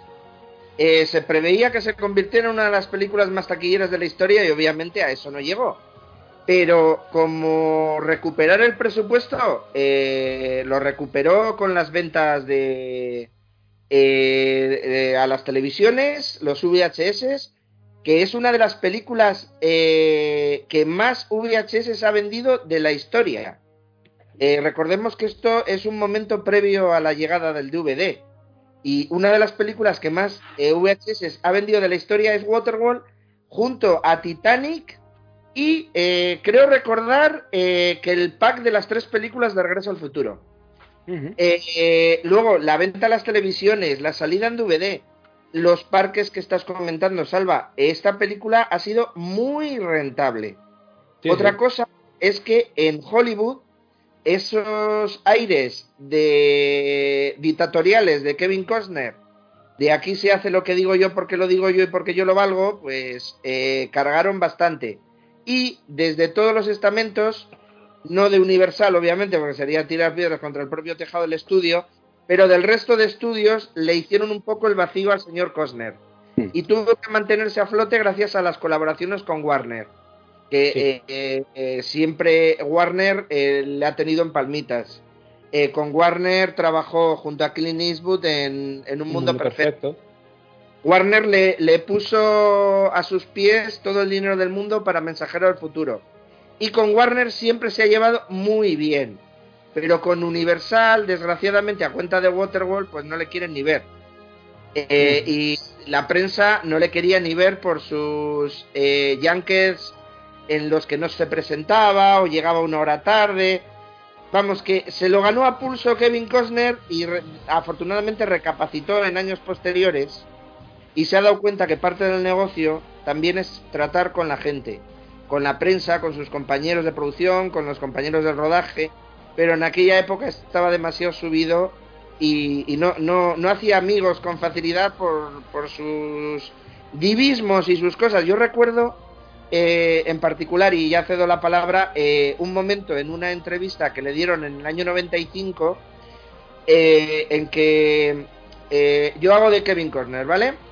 Beep, beep, beep, beep, Claro, en televisión, ¿qué emitías de eso? No, no, hacía más que decir fucking, shit, motherfucker. Pues eh, estaba el hombre muy subido, pensaba que podía hacer lo que le diera la gana. Y no era así. Y a la prensa, pues a eso acabó hartándoles. Entonces, la prensa positiva de Waterworld, ninguna. Al tío este que me está haciendo la vida imposible para sacar adelante mi trabajo, no le voy a poner bien. Y Kevin Costner no se dio cuenta de eso en ese momento. Yo siempre lo digo, hay un actor al que todo el mundo debería a, a, en Hollywood tener como referente en cuanto a manejar a la industria y, y, entender bien lo que es su trabajo, que es Tom Cruise. Tom Cruise entiende este negocio como nadie en el mundo. Y con todas y con esas, tuvo un, unos ciertos años oscuros cuando, cuando se casa con la chica esta, con Kate, ¿cómo se llamaba? Katie Holmes. Con, con Katie Holmes, que le entró toda aquella paranoia de comerse la placenta, esos shows en el eh, eh, en los late night donde se subía al, sofá, y eso le pasó factura durante un par de años, pero luego yo creo que retomó su, pues eso, su profesionalidad. Es un tío que se presta a todo, que va a todos los programas, sabe cómo tiene que promocionarse un film, entiende además cómo es producir una película como nadie. Y si muchas de estas estrellas tomaran más ejemplos de él, le iría mucho mejor en sus carreras. ¿eh? Y que claro, cuando ya no. Y, lo, y, lo que le pasó a, Uy, perdón. No me no, quería yo solapa, pero lo que le pasó a Tom Cruise es que se, se le relacionó directamente con la iglesia de la cienciología. Claro, y eso, o sea eso como, como, habéis dicho, le pasó factura, ¿verdad? Le pasó factura porque, claro, él abre una sede, la iglesia de, cienciología en Madrid, por ejemplo, y el primero que está ahí es Tom Cruise. O sea, realmente mm, la sociedad no ve ese tipo de cosas tal. También, te, también hay que recordar, hay que comentar que, mm, que, Tom Cruise tiene una saga que funciona a las mil maravillas cada vez que se estrena, que es Misión Imposible, que después de tantas entregas, la saga no ha tenido ningún tipo de desgaste. Es más, bueno, bueno, bueno. 007 mm. muchas veces ha copiado el modelo de Misión Imposible para adaptar esas entregas a nuestros días. O sea, hacerlo más contemporáneo. Siendo yo quería... muy siendo yo muy defensor de Misión Imposible 2, que a mí... ¿La 2? ¿En serio? Contra todo el mundo a mí es una peli que me flipa. Yo la ¿En serio? Yo la disfruto como un enano. Pero, pero lo dices por el pelazo que, que lucía en ese momento. Aparte de que porque Tenía buen pelo, ¿eh? nunca ha estado más follable en su vida. Qué buen pelazo. Yo las dos no las soporto. El resto me pasan obras maestras todas. Pues Hostia, pero es que John Woo ahí, por favor, no, no, no, no puede ser, Salva, nos vale. bajas a mí la me parece la peor la dos, eh, con diferencia, ¿eh? Me parece sí, la película un anuncio de colonia en toda regla, Si sí, yo voy contra todo el mundo, ya lo sé. defiende la que... Salva, defiende la. A mí me parece fantástico, Salva pero que tú pero que vengo ahí a rebatirte a ti Rubén que tú dices que Misión Imposible siempre ha funcionado. Es que ahí tuvo un momento en el que se le caía eh se le caía pero entera.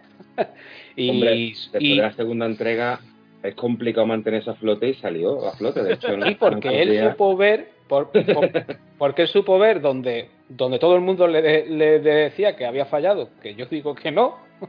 Yo insisto en que a mí la 2 me gusta y mucho eh, y, y, se puso en manos pues de otra gente y dijo bueno pues este JJ Abram que parece que, ref, que reflota saga luego ya no sé yo si reflotó tanto eh, le voy a entregar aquí mi juguete y a ver qué me hace y a partir de ahí eh, esa colaboración con Bar Robot no ha podido ir mejor nunca vaya. Claro, pero porque ya ese tipo de sagas, después de tantísimas entregas, se tienen un poco que reconstruir. Y de hecho apuntaba, porque yo también soy muy fan de la saga de, de James Bond, y de hecho no me pierdo ninguna de sus pelis, y la verdad es que cogieron como ejemplo Misión Imposible, eh, porque eh, ellos sabían un poco a qué público iba destinado y cómo estaba el clima en ese momento, ¿no? O sea, es muy diferente la primera entrega de Misión Imposible que las últimas entregas, pero siempre, siempre han sabido darle al público lo que, lo que desean. Y yo mi intervención lo quería, la quería destinar un poco, es que al final se habla de muchas cosas aquí, estamos mezclando muchas cosas. En una cosa, en una cuestión de que, comentó antes David, ¿no? Respecto a la producción de Waterworld, que realmente cuando la estás viendo no se ve el dinero que está invertido. Y yo creo que él tiene toda la razón. Yo creo que llega a punto en esta película que se nota que el guion se estaba escribiendo eh, a la marcha, sobre la marcha de, la producción. Eso ha pasado en, en infinidad de películas, ¿vale? En Apocalipsis Now también ha pasado ese tipo de, cosas, pero salieron un poco más airosos. Y la movida es que este tipo de producciones lo que te piden a ti un poco es una planificación exquisita.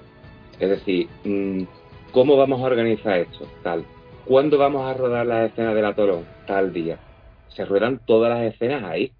Ah. ¿Cuándo vamos a, rodar las escenas con el primer tal día, pues se rueda todas las escenas. Ahora, si vamos a ciegas, si las ideas claras, al final eso incrementa el coche, evidentemente. Eh. Y a mí una, una sensación que me queda es que yo creo que un buen director, con muchos años en su espalda y tal, y mucho oficio, creo que esta película la podría haber rodado en un tanque de Hollywood que seguiría luciendo bien.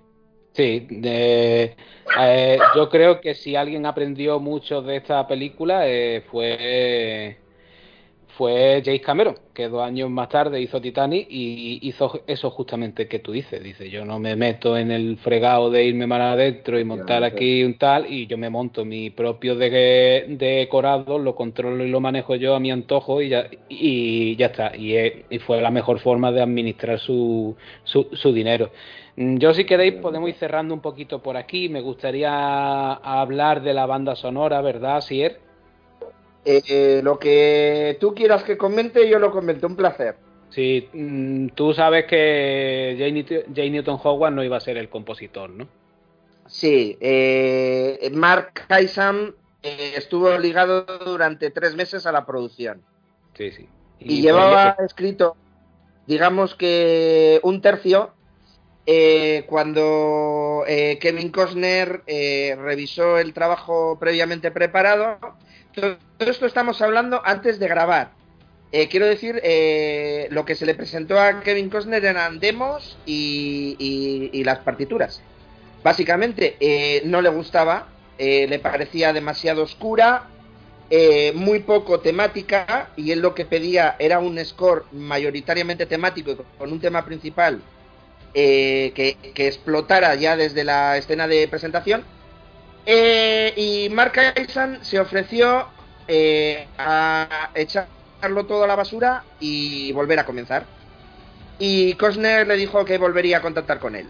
Y la siguiente noticia fue por parte del estudio que estaba despedido. O sea, otra cosa mal gestionada por parte de Kevin Costner. Pero bueno. El caso es que finalmente, para mi gusto, acertó porque eh, eh, James Newton Howard, que fue el compositor contratado sustituyendo a Mark Isam, compone una de las mejores partituras de los años 90. Eh, y esto dicho sin exagerar un ápice, porque quizá lo mejor de Waterworld sea la grandiosa partitura de Newton Howard, que tiene un tema para el Mariner, para el protagonista, un tema para el Waterworld, un tema para los Smokers, un tema para el Atolón, un tema para Enola y un tema para. Eh, ¿Me recordáis el nombre de Jan Triple en la película? Ellen. Eh, y un tema para Ellen. Y aparte, creo incluso un tema para el momento en que eh, Enola aprende a nadar. O sea, a nivel temático es brutal. Y luego, el tema por antonomasia de la partitura es el llamado Deacon's Speech, en el que la epicidad a niveles paroxísticos se alcanza con una grandeza total. La lástima es que dentro de la película el tema está a un volumen disminuido por debajo de los efectos de sonido y no se percibe en toda la grandeza con que originalmente está concebido. Eh, una lástima, pero escuchando la partitura en el CD es que no hay un momento de desperdicio y son 126 minutos de gloria musical. A todos los que eh, alguna vez han visto Waterwall y no han prestado especial atención a la música, yo les recomiendo la edición completa de la partitura en dos CDs que editó La La eh, hace cinco años.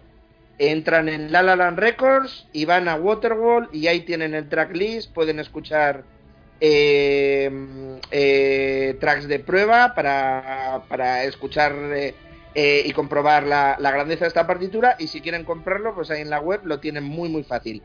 incluso hay una edición de MCA fabulosa también de highlights del score, editada el mismo año de la película, año 95, y que me precio de tener firmada por el propio James Newton Howard. Y hasta aquí, no sé si queréis preguntar alguna cosa más acerca de la música. No, bueno, entiendo que tuvo poco tiempo incluso, ¿no? Para componerla, ¿no? Entraría ya en los... El rodaje se alargó eh, bastante tiempo lo que inicialmente iban a ser tres semanas se alargó hasta los tres meses. O sea que tuvo el tiempo suficiente para componer, orquestar y grabar. Yo, yo siempre pensé que se le contrata un poco a última hora. Ya casi en labores de montaje de la película es cuando se contrata a este buen hombre. Sí, no, lo que pasa que eh, hubo como, es muy común ahora, reshoots. Eh, esos reshoots se notan mucho en la película porque están hechos en estudio. Es decir, hay, momentos en la película que el croma, eh, por la parte de, del fondo de los personajes, canta ópera. Especialmente en la parte que he señalado antes, que a mí me falla, que es eh, la última media hora de la película, el tercer acto.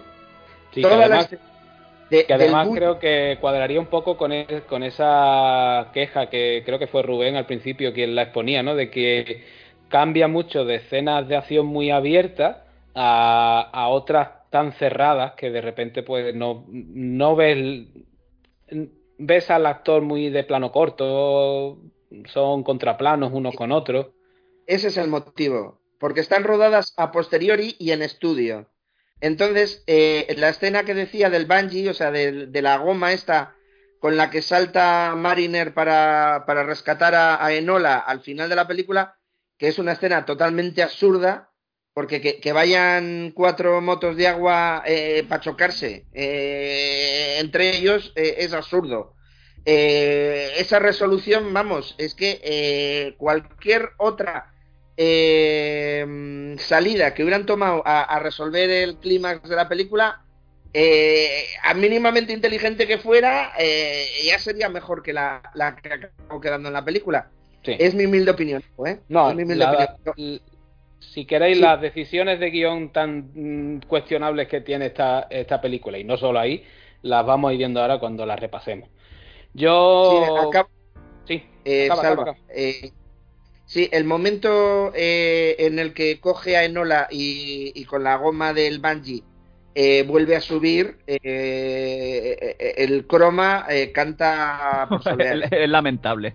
ahí y en la y en la escena submarina también, cuando descienden a la ciudad acuática también canta bastante el croma. Y el bichejo ese de las profundidades también, tremendo.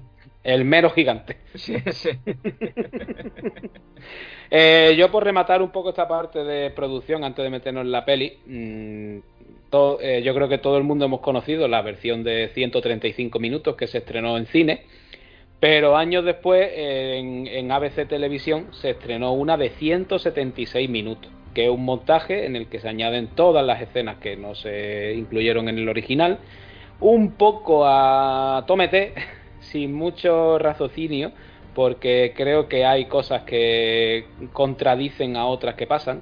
Pongo un ejemplo claro en el atolón, en esa versión extendida, cuando al Mariner lo condenan a muerte por ser un mutante, Helen y Enola salen en su defensa ante el Consejo y son también sentenciadas a muerte por su, digamos, rebeldía o indisciplina. Y contradice mucho que luego estén libremente por allí, no se sabe cómo se han escapado o cómo se han librado. Luego hay cositas, bueno, pues cambios de vestuario que no se entienden muy bien en la versión normal, que en la extendida sí lo entenderías, porque hay muchos más momentos en el trimarán, se, no, se, se trabaja un poco más este cambio drástico de, de pareceres del marinero con, con las chicas, y, aunque es cierto que también ralentiza mucho el ritmo de la, de la película. Esta versión que se pasó por televisión, como digo, son 176 minutos y estaba censurada. Por ejemplo, el arranque este en el que vemos a hacer pis al Mariner, eso se, se, censuró en televisión. Hay alguna que otra escena de acción un poco más violenta que está cortada por aquí y por allá. Y tuvieron que llegar un grupo de fans años más tarde, recuperar aquella versión de televisión y con la versión cinematográfica que sí tenía las partes no censuradas, hicieron una última versión de 177 minutos, que es lo que se conoce como el Ulises Cut. Este nombre proviene porque se le da nombre al Mariner al final de la película y es Ulises. Y esta versión, como digo, creada por fans, fue adquirida por Universal finalmente y se vende actualmente en los packs más completos de la peli, de 4K y demás. Viene con tres discos que incluye las tres versiones de la película. Eh, yo me sigo quedando con la original. Con todos sus errores de montaje y demás, creo que tiene un mejor ritmo que la otra y tampoco es que lo ha añadido enriquezcan mucho más ni el mundo, que creo que es lo que sí deberían hacer, que sería lo más interesante, ni la acción, por supuesto que no, pues la ralentiza mucho, y ni las relaciones creo que mejoren como deberían. No sé si conocíais esta versión, si alguno la habéis visto, si me queréis comentar algo de esto. Yo hace algún año estuve buscándola, no la encontré, la, la encontré únicamente en inglés. No sé si sabéis, si os pregunto, ¿eh? si está eh, doblada y las partes No. que en ningún momento es, es todo en inglés, ¿verdad? Todo en inglés, sí. Tienes que Bueno, verla en inglés. bueno, con. Bueno, tampoco, tampoco es un problema porque tampoco se habla mucho, pero la voy a buscar y lo que tú comentas, si, si esta película ya, ya tiene problemas de ritmo, la de 170 y pico minutos debe de ser espectacular. Sí, porque sobre todo donde amplía mucho el metraje es en el trimarán, en la relación entre ellos. Eh, tiene además cosas muy, yo creo que son un poco pensadas. Eh, resulta que el- entre los muchos objetos que tiene el Mariner, tiene un Wallman que además funciona y se le ve escuchando música con el Wallman y dices tú, bueno, ¿y Siglo después. las pilas? Esto si se moja no se te rompe, ¿qué pasa aquí? En fin, eh, no sé. Rubén, ¿tú qué me dices? Todos, todos conocemos la capacidad de una lente de, de, de reproductor de CD de la época, ¿no? Eso era... y que con un bote ya te quedabas así sin escuchar nada, eso iba saltando como una liebre, vaya. Tenía menos buffer eso que la hostia, vamos. Y Bueno, y él, y él, perdona Rubén, él, mm, el marinero puede ahorrar pilas si tiene un boli. Totalmente, totalmente. El público más joven no lo entenderá.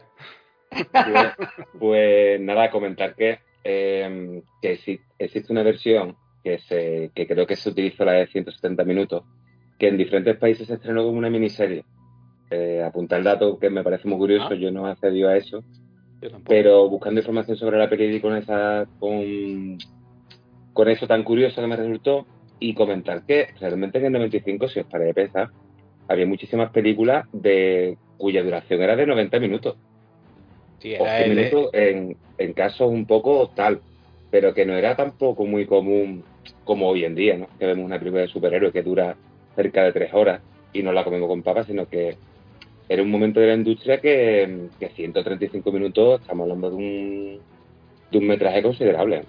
era, era una peli larga, sí, sí. Una peli que pasara un poquito de las dos horas ya se consideraba larga. De Es que hecho, estamos acostumbrados ahora mismo a un tipo de cine, tío, que nos comemos una película de espía de tres horas o una película de superhéroe de tres horas, pero en este momento hay que resaltar la duración media de la, de las pelis del momento. ¿no? Mm. se ha entrado en una sobreexplicación y en un tener que alargar todo en exceso que yo creo que nos da películas largas en sin necesidad. Yo ese formato de los 90 minutos lo abrazaba siempre y lo he hecho mucho de, de menos. Y fíjate cómo era la cosa que dos años más, más tarde se estrenaba Titanic y os recuerdo que tenía una pausa. Hacían una parada du- durante la emisión en, en cine, un descansito y seguía. Ahora nos chupamos una peli de tres horas, pues como si nada, chicos. Claro, pero al final nos queda esa, ese pensamiento de dices tú, hostia, a la película se le sobra media hora de metraje. Sí, sí, o sí. 20 minutos de metraje. Siempre, siempre salimos del cine con esa sensación, ¿no? Cosa que antes iban un poco más al lío. Con, con, con unos simples planos te, te explicaban lo que ahora nece- necesita conversaciones y escenas adicionales. Creo que había una forma de rodar mucho más directa, mucho más mesurada. Asier, ¿qué me dices? Sí, no, respecto a las duraciones de aquella época, eh, es curioso, pero en la carrera de Kevin Costner, eh, Bailando con Lobos, su ópera prima como director, eh, 195 minutos, eh, eh, Robin Hood, Príncipe de los Ladrones, 137, eh, Waterwall, ya lo hemos indicado, Mensajero del Futuro, 167, eh, eh, yo amo los grandes eh, y expansivos metrajes siempre que no me aburran, me entretengan y me fascinen. En la carrera de Kevin Costner, eh, por supuesto. Ah, y espera, que me estoy dejando Wyatt Earp, 195 minutos. Kevin Una peli- Costner. otra peli que le sobra muchísimo metraje, por cierto. Todas esas películas me encantan, incluyendo Mensajero del Futuro, que está muy denostada, pero yo la amo. Amo Bailando con Lobos, amo Earp, eh, me encanta Waterwall, la primera hora y 45 minutos, como ya indico, pero, pero eh, cuando ibas al cine y sabías que ibas a ver una película de tres horas, que en algunas salas eh, tenía una pausa en el medio, que salías al baño y lo comentabas y te está gustando, oye, qué escena más tremenda y, y a dónde irá esto, qué ganas de ver cómo termina toda la, toda la acción, eh, dónde llegará la batalla final, todo esto. La gente cuando comentaba eso mm, era gloria, Mm. era parte de la experiencia cinematográfica. Eso ahora mismo se está perdiendo porque ya no hay pausas en los cines, independientemente de la duración de las películas. Ya no hay lugar a esta fascinación porque ya es ir, eh, ver la película y si me aburro enciendo el móvil y molesto al resto de la sala. eh, es triste decirlo, pero es así. Y eh, yo con Kevin Costner siempre he tenido esa sensación de ir a ver un espectáculo cinematográfico y puro cine. ¿Tendrías Independ- una noche romántica con él? Ah, Eh, ¿Cuál, perdón? No digo que tendrías una noche romántica con él porque vemos que, que- que te tiene encandilado. Sí, sí, Es sí, que- sí. A mí me encanta todo lo que hace. Eh, hace Open Range es un peliculón. ¿eh? esa chorra me encanta. Hace una serie con Taylor Sheridan ahora mismo que se llama Yellowstone y es mi serie favorita ahora mismo. Eh, a mí Kevin Costner me encanta en todo lo que hace, incluso en desastres, como aquella película del robo en Las Vegas con Carl Russell y el vestidos de Elvis. Madre mía, Mm. por favor. Es un puñetero desastre, pero yo me lo paso teta. A mí es que me encanta este hombre. Y Bueno. eso que es interioridades de que se ha comportado mal en su carrera con la gente. Es una lástima, pero no quita para que disfrute con su cine y me guste eh, él como actor, como productor y como director. Y por favor, Y como que modelo haga erótico, ¿no? También, ¿no? También. me, me- me gusta el cine que hace, porque es una eh, narración clásica, porque sabe dónde poner la cámara, porque me, me- tiene la, la- la- visión eh, siempre eh, con la eh, estoy con la boca abierta, disfrutando de, de- cómo monta, de cómo organiza el- el- el- la interpretación, la dirección de sus actores. Y lo que decía, por favor, rueda Horizon, que alguien le dé el dinero para Horizon. Lleva 20 años intentando hacer su western definitivo y nadie le da dinero. Después de Open Range, a cualquier productor de la actualidad, por favor, poneros Open Range, Es un obra película. maestra. Es un bailando. Sí, Es- está, está bien, está bien. Open Range, eh, 140 minutos, ¿eh? hablando de las duraciones del amigo Kevin Costner. Eh, Horizon es el western definitivo de Kevin Costner. ¿Alguna vez lo veremos hecho una, eh, una película? ¿Hecho realidad? No lo sabemos. Ojalá. Ojalá hablemos en un futuro un criterio cero de Horizon. Ujú. Yo voy a recomendar de él una peliculita que yo creo que es muy desconocida, que es Por Amor al Juego, dirigida por Sam Raimi, que es una carta de amor al béisbol, de verdad. Y es muy bonita esa, esa película. Guillermo, Eh, Sabéis, em, lo decía antes un poco por encima, cuando habéis dicho, oye, así es, ¿qué fan eres de Kevin Costner? que Lolita, Lolita Flores, la hija de Lola Flores, es digamos que Kevin Costner es lo que se llama ahora su crash, lo que se llamaba su crash. ya, antes se llamaba que te molaba, ¿no? Ahora es tu crash. Crash. Sí, que de hecho le hicieron un sorpresa sorpresa y le llevaron a Kevin Costner. lo recuerdo, lo recuerdo. Con Isabel Gemio allí. Con Isabel. Gemio, sí, sí. Yo me estoy Exacto. imaginando ahora mismo Lolita Flores, Kevin Costner y Asier. Eso. Escúchame, y, En la misma frase no pongas, por favor. y a, y a Ricky Martin en el armario. Pon- También. Oye, ¿os acordáis? Ahora que ha salido el tema, ¿os acordáis el momento Mickey Rourke en sorpresa, sorpresa, que le coge el culo a Isabel Gemio, tío? Sí, sí, sí, sí, sí. O sea, que se coló borrachísimo con el cuello súper morado, con la cara como un pan, y le cogió el culo a Isabel Gemio, tío. Momento épico. Y Van Damme creo que también dio espectáculo allí, ¿eh? Yo recuerdo una aparición de Van Damme allí abriéndose de piernas y tirando fichas ya a todo el mundo, que era... Sí, sí, sí, sí, sí. Van Damme salió en que apostamos, que hizo, está el, el GIF lo buscáis, está, hizo un- una la patada esta que hace él, ¿no? Que te pone el pie en, en la tráquea, ¿no? Y, y estaba chiquito en el programa. Que te peina, ¿vale? El gran, el gran maestro, y hace. Sí, exacto, exacto, es verdad.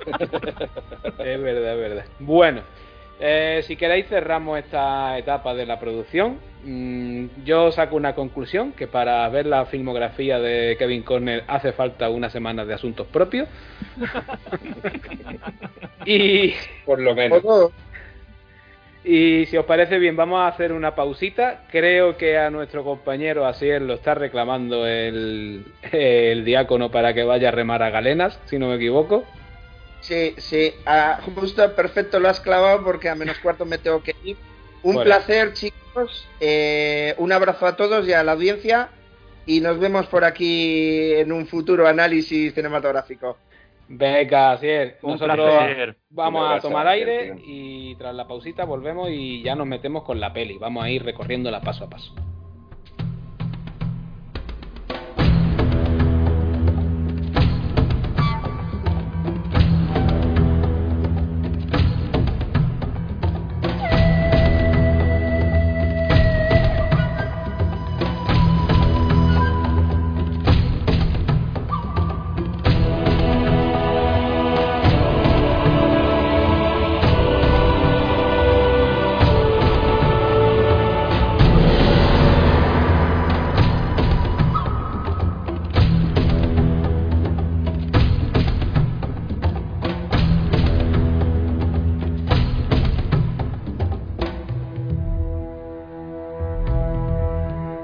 Estás escuchando Criterio Cero. Para no perderte ninguno de nuestros programas, suscríbete en tu plataforma de podcast favorita.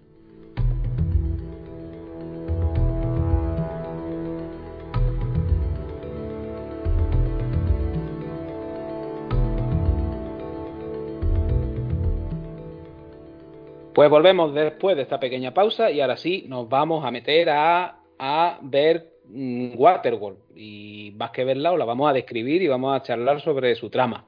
¿Qué nos contaba Waterworld? Waterworld nos dice que allá por el año 2500, cosa que no se explica en la peli, pero sí en el montaje del Ulysses Cat, eh, la Tierra pues eh, eh, está completamente sumergida porque a, a inicios del siglo XXI los caquetes polares se derritieron y no hay un solo trozo de tierra firme, aunque existe una leyenda. Eh, toda esta sociedad que ahora mismo vive aquí, pues es un poco caótica, se van matando los unos a los otros, los recursos que hay son muy limitados, algunos consiguen vivir en atolones que mm, tarde o temprano terminan cayendo presas de bandas que hay por ahí que asaltan todo. Y nuestro protagonista es alguien llamado el marinero, se le conoce así, y es un vagabundo solitario que va con su trimarán por ahí buscando todo lo que puede para comerciar y bueno, pues tiene una nave que ni el coche de J. Bond, señores, eso tiene más gaches que nada. Eh, la escena introductoria pues se nos presenta un poquito su soledad, cómo se, crea él, su propia agua partiendo de- de su pipí, lo importante que es tener una planta de cultivo y una de estas curiosidades de este mundo que es que cuando dos errantes que son estos marineros que van por ahí eh, solitarios, se encuentran y están obligados a negociar. Tendrá un pequeño escarceo con uno de ellos que le robará los limones, aparecerán unos villanos que se conocen como los smokers, y en una escena de persecución y tal, dejará vendido a este tío, el que lo van a matar, y él llegará a un atolón. Este atolón es una zona, digamos, de negocio donde, donde estas embarcaciones pequeñas llegan allí, traen su mercancía, cambian, arreglan sus naves y demás. Y hay una sociedad allí viviendo que lleva bastante tiempo ya procreando entre ellos mismos y están al borde un poco de que la genética se les vaya de las manos cuando ven a este espécimen tan deseable como es Kevin Corner, pues le proponen que, oye, si quieres echar aquí unos casquetillos y dejarnos tu semillita, pues te lo vamos a agradecer. Pero él es un rancio y dice que nada, descubrirán que, que es un mutante porque la genética humana se ha ido un poco adaptando al entorno y se ve que hay personas que han sido capaces de desarrollar branquias e incluso una suerte de membranas en los pies para nadar más rápido y esto dará con sus huesos en, un, en, una suerte de cárcel colgante que terminará siendo hundida en una pringue amarilla donde descomponen los cuerpos de los muertos y demás y donde lo van a matar eh, allí tenemos a dos chicas, una es Helen, una mujer, y una niña pequeña llamada Enola, que en su espalda porta un tatuaje. Ahora hablaremos de ese tatuaje, ¿verdad, Rubén, amigo? Y que supuestamente la leyenda dice que es un mapa hacia tierra firme. Aparecerán por allí los Smokers, con toda la trope y con su líder, el diácono, un, desenfrenadísimo Denny Hopper, vuelto de todo, que atacarán el atolón, hay una escena de acción trepidante, las chicas liberan a nuestro marinero y entre pitos y flautas le van a pedir que la rescate de allí y se la lleve. La escena termina con el marinero escapando de allí y el atolón siendo destruido por los smokers. Hasta aquí, amigos, que es, digamos, un primer tercio de la peli y el más vibrante de todos. ¿Qué os parece? Que mm, me parece que... ¿Habéis visto el meme ese? Que es un caballo que empieza en la parte izquierda de la imagen, se está muy bien dibujado y se va se va desfigurando. Pues esta es la parte bien dibujada. Esto, porque aquí plantea estas bases de la sociedad eh, y de las necesidades de la sociedad, el, tema de, por ejemplo, de el atolón que vive siempre la misma gente, pensar en el detalle de que son hay endogamia y hay que intentar evitar esa endogamia con diversidad y por eso nada más llegar ya le, le están ofreciendo mira, toma mi hija, ¿sabes? Es una cosa durísima. Pero es que tiene que ser así, por la, supervivencia de la especie. Y mm, también otra cosa, cuando eh, me adelanto un poquito, Salva, pero sale al principio cuando se, se cruza con el, con el otro marinero, el otro errante, y hablan portugués, eh, la mezcla de español, de español no, de portugués y griego. Eh, luego lo explica lo que es, pero eh, todo también está muy bien, es un detalle que está muy bien pensado. Eh, son dos de los pueblos, junto con España e Inglaterra, los cuatro pueblos occidentales, digamos, que más han navegado, más y mejor han navegado, los grandes navegantes de la historia, portugueses, españoles, griegos y, ingleses, ¿no? Pero claro, inglés ya, inglés ya se habla. Ese, esos detalles, ¿no? El compost, esos detalles que, hacen que hacen que la película tenga un pozo a, a, buen guion, a un guion eh, bien pensado, bien escrito, con unas buenas bases. Luego pasa ya lo que va pasando. Yo, como tú dices, esta primera parte es muy interesante, todo, todo lo que es descriptivo del mundo y de, la, y de la sociedad, incluso del marinero, el propio. Este sistema que tiene como de cronómetro, ¿no? Cuando se sumerge a buscar su mercancía, todo el filtro de la orina que hace para el agua, eh, los mecanismos diferentes que tiene en su nave para, para navegar y luego, como bien dices, todo lo que hay en el atolón. En el, atolón hay muchísimos detalles muy enriquecedores para el mundo y para la historia de... para, la, para el, trasfondo, digamos, ¿no? de, esta Waterworld. Cosa que luego yo creo que se va perdiendo un poco. ¿Verdad, Rubén?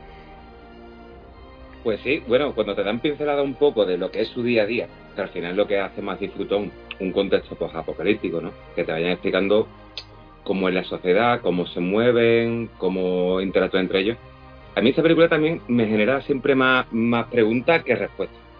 en el sentido de, en realidad es más fácil, eh, o sea, filtrar tu propia orina para que te la bebas que realmente una, una planta de para quitar la sal al agua, o sea, que ya existía en los años 60. O sea, mm, ¿en serio me estás contando que es más fácil eh, filtrar la orina humana?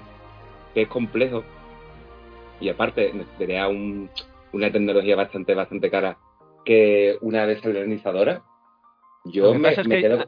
ahí Rubén buscaban la, el efecto visual, ¿eh? El La- efectino, lo- claro. claro, Sí, lo primero, de- lo primero que es lo primero que ves, es lo único. Claro. Claro, y también, por ejemplo, si hacen décadas que no pisan tierra firme, incluso, yo no sé si se plantea que hace como muchísimos años que no ven tierra firme, ¿de dónde sacan el tabaco, tío? ¿De dónde sacan la, gas- la gasolina? o, sea, porque aparte a los smokers le hace falta tela de gasolina, tío, para tantísima lancha, para tantísima moto de agua. ¿De dónde coño sacan la gasolina, tío? Sí, sí, sí. Yo veo a, a Humungus y toda esta peña de más más mirando a los, a los smokers con, con la lagrimilla caída. Bueno, ayer- Max te explica que, que asaltan plantas de petróleo, ¿no? Que, que es un bien preciado porque es de los pocos recursos que hay en la Tierra. Pero claro, su ubicación en la Tierra, tío. Claro, aquí se entiende que ellos, eh, su transporte principal donde viven es un petrolero. Pero claro, el, pe- el petrolero o, o van de petrolero en petrolero o, o, el- o la carga era muy grande. ¿eh? Claro, tío. Que, Guillermo, ¿qué pasa? Cuéntame. Eh, que me da mucha pena, no ha salido todavía, pero a mí me da mucha pena el hombre que vive, lo tienen metido en el petróleo en la barca esa, tío. Sí, sí. es verdad. Ah, Tío, ¿tú sabes los gases que puede emitir eso? Y ese hombre, ¿cómo está vivo? Otra cosa que no se habla de las políticas laborales de Waterworld. O sea, las políticas laborales de, los de, los de los smokers. O sea, esta gente están mal pagados, unas malas condiciones de salubridad que te cagas, están todo el mundo lleno de mierda. O sea, ¿qué tipo de sindicato hay ahí? Bueno, no. Eh, Y que, y que el hombrecillo ese realmente que pinta y dentro del petrolero. Es decir, que, que- te va marcando la cantidad de combustible que queda. Está solo para sí, eso, sí, no sé. hay un hay un diálogo que lo que dice, hay no sé cuánto, eh, hay, hay para tanto tiempo, hay para no sé qué. hay- De hecho- en teoría está para eso. Su crédito, eh, su, su papel se, se apunta como el banquero. Es un poco el, el que gestiona todo este eh, los recursos de ellos, digamos. Yo, yo he de decir que esta primera parte a mí me parece impecable y ojalá, lo habéis comentado, ojalá el resto de película hubiera mantenido el mismo ritmo. Yo hasta perdono, porque ahí ya empieza a conocerse la, la increíble personalidad de Diácono. Eh, yo lo pondría casi a la altura de Darth Vader como villano de películas. Madre mía, Eh, madre mía. Pero, pero es que Por te favor, pones a David. pensar y, y hasta y hasta el asedio al atolón, la película, mm, que son 40 minutos aproximadamente. ¿No? Más o menos, corregidme. David, tú te has ido de fiesta con Dennis Hopper, ¿verdad? No, pero, pero hablando en serio, es decir, la película es impecable, lo habéis comentado, Sí, sí. pequeñas pinceladitas, muchas cosas que, que es que este estilo de películas eh, a nosotros, a la mayoría nos flipa Mad Max Fury Road y, tampoco, y, y no tiene nada. Es decir, me refiero, del tema de guion, bueno, sí, guion visual, lo que quieras, pero me refiero que tampoco necesitan mucho más para conocer ese mundo. Y yo creo que lo que hace lo hace realmente bien, es luego cu- cuando se desinfla.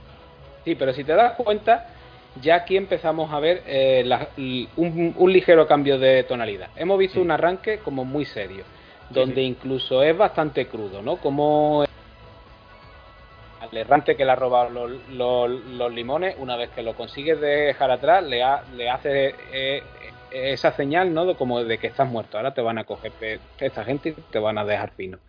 Todo lo que pasa en el atolón es serio. eh, eh, vemos un trasfondo muy rico.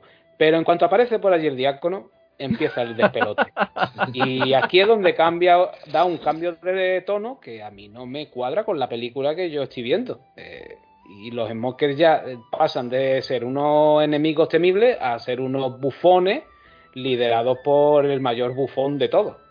Yo es que, yo es que es eso, es lo que comentas. Yo, yo no puedo entender las decisiones creativas, no, por mucho Kevin Costner, por mucho quien sea, quien puso el dinero, es que a nadie se le ocurre pensar de verdad que estos personajes O sea, ya, ya, yo no es que es, es incompatible con ese universo, es decir, no puede haberlo con esa Te crudeza, recuerdo. pero es que pero es que a nadie nadie yo insisto, yo yo yo a Kevin Costner lo tengo como un tipo inteligente, él mismo no ve que, que es que no, que no tiene sentido. No, lo- no lo sé, alguien debió poner ahí el filtro.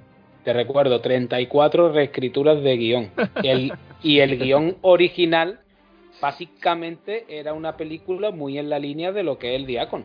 Eh, Claro. más, más cachonda, más prestada al desenfreno, al, al, al locurón.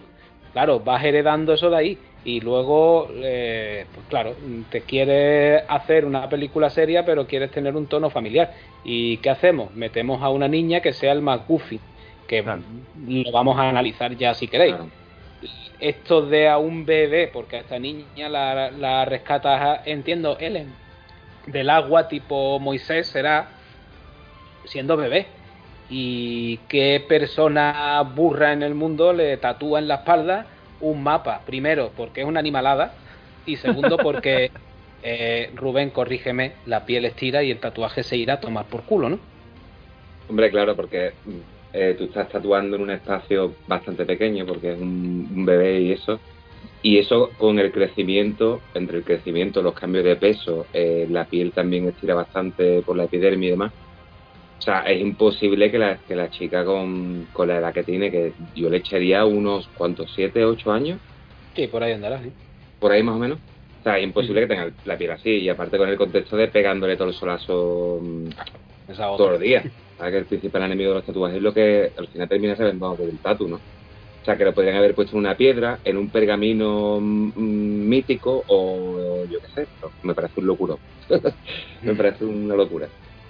Yo creo que hubiera sido más correcto que el mapa fuera unos objetos y no una persona, pero yo creo que hay una intención ahí de acercar esta película a un tono más familiar y buscar esa relación padre-hijo, ¿no? Eh, Entre el marinero y ella, que yo creo que tampoco tiene luego ni el desarrollo ni la química bastante como para que encaje. Y que poner a un niño en una película es jugártela siempre, Salva. Y te puede salir bien, pero eh, te puede salir muy mal. Y la niña, pues como es una niña, eh, no está no está a la altura. Dar un ps. Rubén, ¿ibas a comentar algo? Claro, yo lo que creo que en el inicio de la película eh, nos falta, creo yo, a la mayoría de los espectadores de ver el origen del personaje de Kevin Conner, del marinero, eh, de dónde viene, para poder un poco empatizar con él, ¿no? ya que tiene ba- bastantes cambios bruscos a lo largo de la película, que ya iremos comentándolo. Pero claro, su- sus intereses van cambiando. eh, y bueno, también falta desarrollo de los villanos, ¿no? Y qué tipo de intereses tienen los villanos y qué tipo de, mm, vamos, de metas pretenden conseguir. Eh, yo sé que, son, películas para toda la familia, que es cine de evasión, que tampoco es que le podamos pedir gran cosa. Pero lo que sí es cierto es que, mm, que, claro, que te falta un poco de empatía con ese personaje, cosa que se logra, por ejemplo, en Mad Max, en la saga Mad Max, ¿no? Que emplean una película de muy bajísimo presupuesto, rodado en los fines de semana en Australia, que forman parte, vamos, coches que no forman parte de la producción, eh, los graban porque mm, grababan así, y hubo un montón de accidentes y demás. Pero claro, cuando sale Mad Max, El Guerrero de la Carretera, que es una película referencia, eh, vamos, referencia a esta, o sea, mm, ya esa película tiene conseguido algo que no, que esta no tiene por lo pronto, ¿no? Exacto. Tú cuando llegas a Mad Max 2, que es como la que da el pelotazo y la que todo el mundo, la que engancha a todo el mundo, creo yo, a la saga de Mad Max, muy poquito yo creo que habíamos visto la primera, aunque fue un gran éxito, pero por eso, porque fue bajo presupuesto y a poco que hizo taquilla, pues multiplicó. Pero claro, esa primera peli ya te pone de manifiesto por qué este tío es tan callado, por qué en cierto modo llega a ser muy rastrero, no se fía de nadie, no quiere empatizar con, con, con nadie, no se quiere atar a nada, y es porque es un tío el que ha perdido su familia eh, y cuando vivía pues más o menos bien en un mundo que se estaba yendo a la mierda. Y aquí Claro, es que Este Arranca, personaje tiene pues- mucho, mucho, perdón, perdón que, te, que, te- que me Sí, un poquillo. Este, este, este personaje tiene mucho que ver y mucho en común con, con Max. Lo único que pasa es que con Max tenemos más historia, ¿no? Digamos que completamos un poco más la historia y eso hace que el espectador pues, tenga más empatía. Y en cambio este nos lo sueltan aquí y claro, mm, nosotros tenemos empatía un poco forzosa porque queremos participar en la película, ¿no? Y queremos disfrutar de la película. ¿Y David?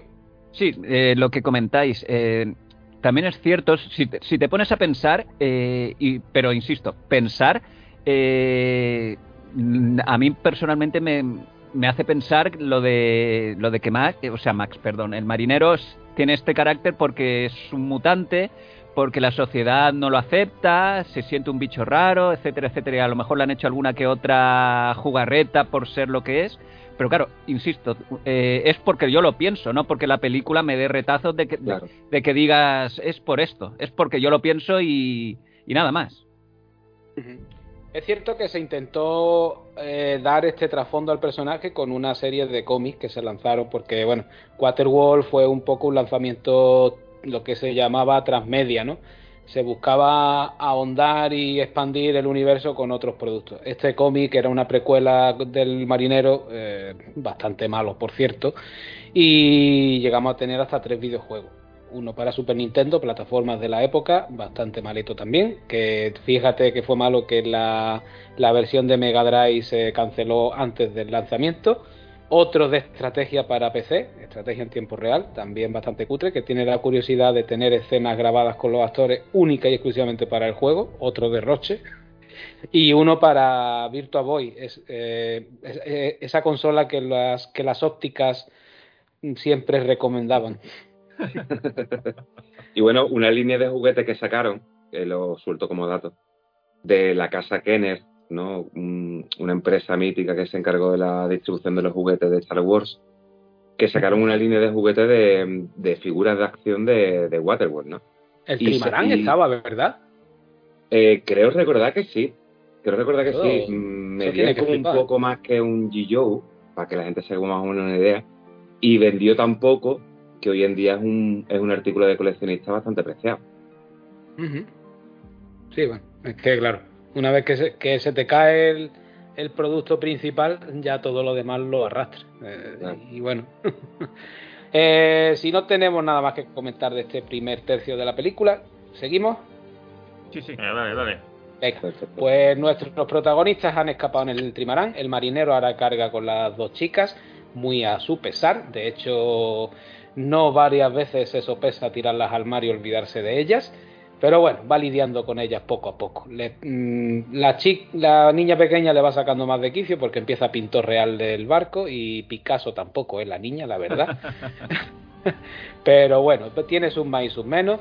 Tendrá un par de escenitas así de acción entre medias. La primera es un encontronazo con otro errante que está más para acá que para allá y que lo interpreta un actor que ahora sí conocemos mucho, que es King Coates, que por aquella época era un secundario bastante regular. De hecho, no sé si lo recordáis del último Boy Scout. eh, par- par- participa en una de las escenas más míticas de la peli, la de Si me tocas te mato.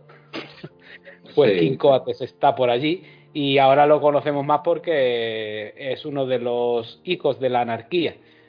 Y bueno, pues se ha dado más a conocer. Pero bueno, tiene este encontronazo con este chalado que, como ya sabemos, están obligados a hacer trueque. Y el loco este pues lleva una serie de documentos, lleva, se ve que lleva una revista del Benca, un Playboy, todo esto.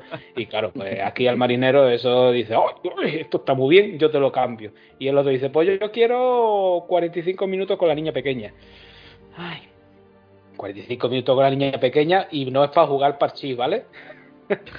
y, pero el otro le dice, no, hombre, no, con la, con la niña pequeña, ¿cómo vas a hacer eso? Me, cógete mejor a la otra que está más rica. que ya por lo menos no cruje. Total, que cuando se va al camerino con la con la con Ellen, aquí a nuestro marinero le da remordimiento, porque hay que decir que ya la ha visto en bola, y dice, eh, está para mí, para ti no, chaval. Tienen una disputilla, te terminará cargando a este colega, le van a robar todo lo que tiene en el barco. Por cierto, el trimarán de nuestro protagonista está un poco más para allá que para acá y necesita una reparación. veremos como las discrepancias entre Helen, Enola y el marinero siguen tanto que se cabrea con ellas y les termina cortando el pelo a machete. Jongueras no aprobaría esto. Y, llegarán hasta un pequeñito, pequeñito atolón chiquitín donde, bueno, se puede hacer una reparación del barco, pero es que los smokers no sabemos cómo se han adelantado a ellos porque lo están, no sé si monitorizando o qué. Se supone que eh, tienen una avioneta, pero lo lógico y normal es que a mar abierto eh, nuestro marinero hubiera visto la, avioneta antes. Pero bueno, este es uno de esos fallos de guion que tiene esta peli que tienes que comulgar con ellos. En este atolón pues tendrán un combate bastante espectacular en, en el mar con este avión que les está ametrallando eh, Ellen lo enganchará con el arpón, se, enrolará su cuerda con, todas las velas, rompiendo el trimarán, muriendo todo el mundo allí. El, tío de la avioneta se termina cargando a unos cuantos smokers también. Y consiguen más o menos escapar de allí. Eh, se relaja un poquito la cosa, empieza a haber un acercamiento marinero él en Enola, a Enola la va a enseñar a, nadar, a él le va a descubrir una de las verdades que nadie conoce y es que el, mundo que hay bajo el agua es la tierra firme que todos añoran, le va a enseñar una ciudad que será la ciudad de Dallas y es de donde él está cogiendo tierra para comerciar y cuando vuelven a la super, al trimarán, se van a encontrar con que los smokers, que son muy pesados, otra vez les han dado caza. Aquí ya sí se van a llevar a la chica y a Ellen, a, nuestro. No, se, se, van a llevar a, Enola. Y a Ellen y a. Y Ellen y. Y el marinero se van a escapar por los pelos, buceando, mientras el marinero le va dando aire a fuerzas de morreos aquí a, la buena de Jane Triple Horror. Y cuando vuelven al trimarán, pues se encuentran todo destruido. Enola no está, pero oye, vamos a echar un casquete que el guion lo pide ya. Y hasta aquí, amigos, ¿qué me contáis? Que es una locura cuando dice, oye, ¿dónde está la niña? Dice, dínoslo o registramos todo. Y digo, ¿pero qué vais a registrar? Pero si no hay nada. Y ese, y ese momento, y ese momento del atolón que, que, les, que les engañan con el movimiento de las manos, que están 15 minutos moviendo las manos y, el, Dios mío. y el marinero no se da cuenta de que les están engañando, por favor. Escúchame, y, y, que te lo muestra con un plano lejano donde se ve claramente que hay gente colgando, que están ahorcados, y dices tú, bueno, la, la, la trampa es regulín, ¿eh? Lamentable. Locura. Le, veo cosas a, le, veo cosas a esta peli que, para lo políticamente correcto que se ha vuelto toda la industria, yo creo que es una película que podría ser cancelada perfectamente. O sea, la escena de que el tío se, se cabrea y le escolta el pelo, la cantidad de tabaco que fuman por, por minuto eh, a lo largo del metraje de esta peli. Tío, el, mm. el, golpe de, de remo a Ellen, que no, que no se queda a gusto tirándole toda la, vela encima que va luego y la remata, el hijo puta. Totalmente, tío. Y, y, yo me asombro un poco al pensar la, de película de, a, nivel de videoclub de la época que veíamos incluso en el año 2011, 2012, eh, que digo yo, esto hoy en día no se puede rodar. O directamente. no, no, es, que, es que es así. De hecho, yo lo digo siempre, desde que he visto el documental de, en Disney Plus, este de, Beatles Get Back, que lo produce Peter Jackson, y que al principio te sale un cartel de avisando de que esta de que este documental contiene personas fumando y que puede herir la sensibilidad del espectador, yo ya visto eso lo veo todo. Pero tal cual Yo también lo vi y me, quedé, y me quedé sorprendido, digo yo, a ver si, a ver si Ringo Starr se la saca la picha o algo de eso. en cualquier momento se varía aquí la gangana grande o algo, no sé. El día que hagan uno de extremo duro, hay más carteles que, que documentar. Bueno, yo eh, en lo de Get Back yo que todavía no lo he visto, pero decidme que por favor alguien le dice a John Lennon la puta de la China no va a joder la banda o una no, así, no, no, Eso, eso, lo, eso lo he comentado yo en Facebook. Eh, a lo mejor salva que, somos amigos, yo lo puse.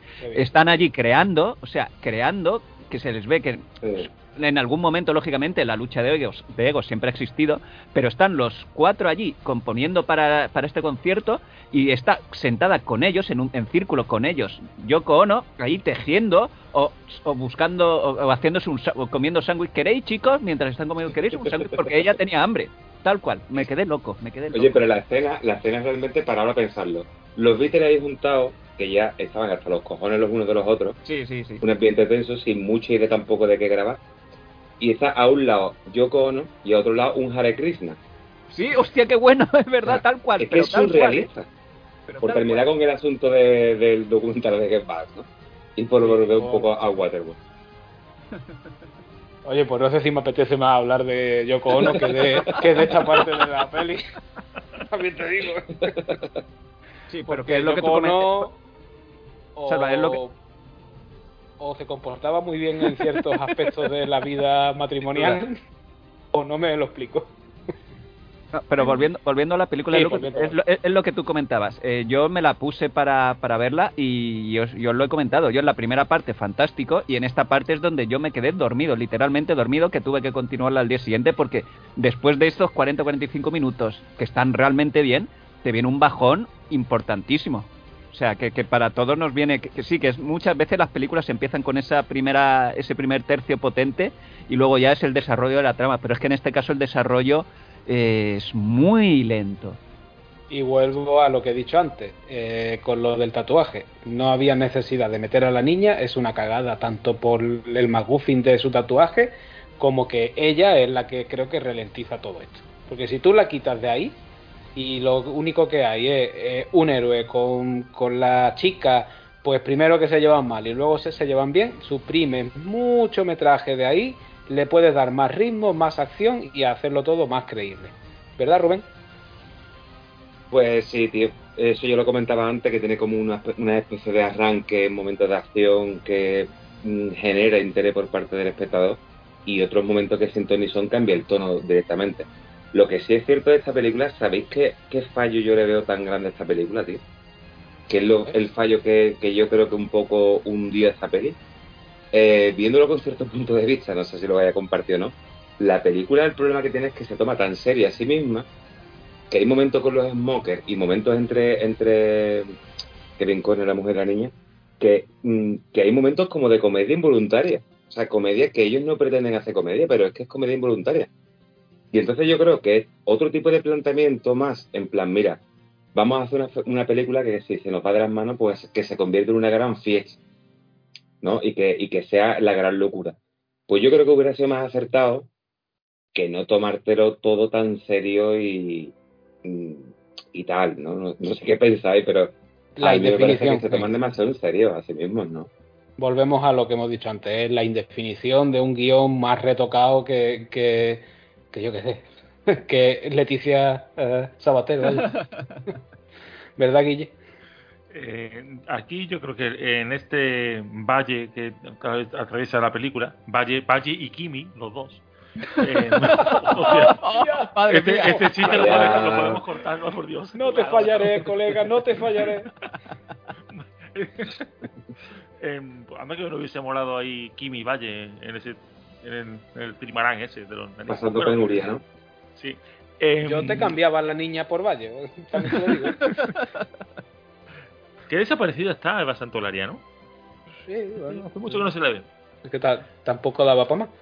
No, la verdad es que no. Una vez que ya. Una vez que se puso sujetador, ya dejó de tener encanto. Bueno, lo que iba a decir, eh, aparte de que el otro día eh, fui a recoger a mi sobrina al instituto y estaba estaba Kimi todavía allí. Estaba. Sigue haciendo de papeles de, chaval. Eh, que aquí el problema que veo yo es que como lo que hay en la película es mar, o ir a un guion muy bien hecho, muy fino, muy bien trabajado, o tienes un problema de ritmo y un problema de, para suscitar el interés de- del espectador, porque solamente hay mar. Entonces no hay, es que no, no puede haber ni, ni un tío que está en el desierto y le viene un camello. Es verdad, es verdad. Eh, entonces, si no lo haces, no es que no pueda pasar nada, pueden pasar cosas, pero tienes que trabajar muy bien esa parte del guion. Porque si no, el, el espectador se te duerme, lo que comentaba David, que se aburría. Entonces, pues aquí es claro, con un guion con que le ha metido mano a todo el mundo, pues pasan estas cosas. Y se ha pasado yo Wedon más. Yo- Eh, Da- eh, David iba a decir algo.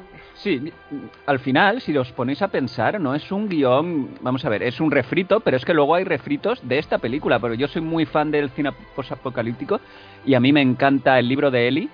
Y si os ponéis a pensar, si cambias a Enola por el libro que lleva Eli, eh, al final, eh, la trama, eh, al final todo el tema posapo- posapocalíptico es muy similar. El libro de Eli bebe, en mi opinión, bebe mucho de esta película y la gran diferencia está en que en esta están los maravillosos smokers y en la otra está eh, Gary Oldman, que, que el hombre mm, tiene algún ramalazo, pero, pero, pero es- da mucho más temor que este. O sea, este, este te da risa y el otro, más allá, insisto, algún ramalazo está realmente está contenido y está bien. Yo te compro más el villano del libro de Eli que este, también te digo. Sí, sí, Yo también, la verdad. Hombre, Yo ¿quién también, no? tío. ¿Quién no? Y que no hay niña coñazo. Escuchad, y, y- y cuando al diácono con el tema del ojo le dice, ¿cómo me veis? Y todos, bien, bien, bien, bien. Y alguien le dice, ¿quién, quién- a quién le pregunta y dice, es una puta mierda. Sí, sí. Es que te- y con el ojo ahí, que, que- que es, que es enorme, que luego se... O sea, es lamentable. Y es también lo que dice Salva, tío. Tú estás ahí en el mar, buscándote la vida todos los días, pasando un montón de penurias, tío. Y tienes a la niña ahí dándote por culo todo el día, tío. Y yo- vamos. mm, No veas si traga agua salada. no ver si traga agua, eso te voy a decir. Eso te voy a decir.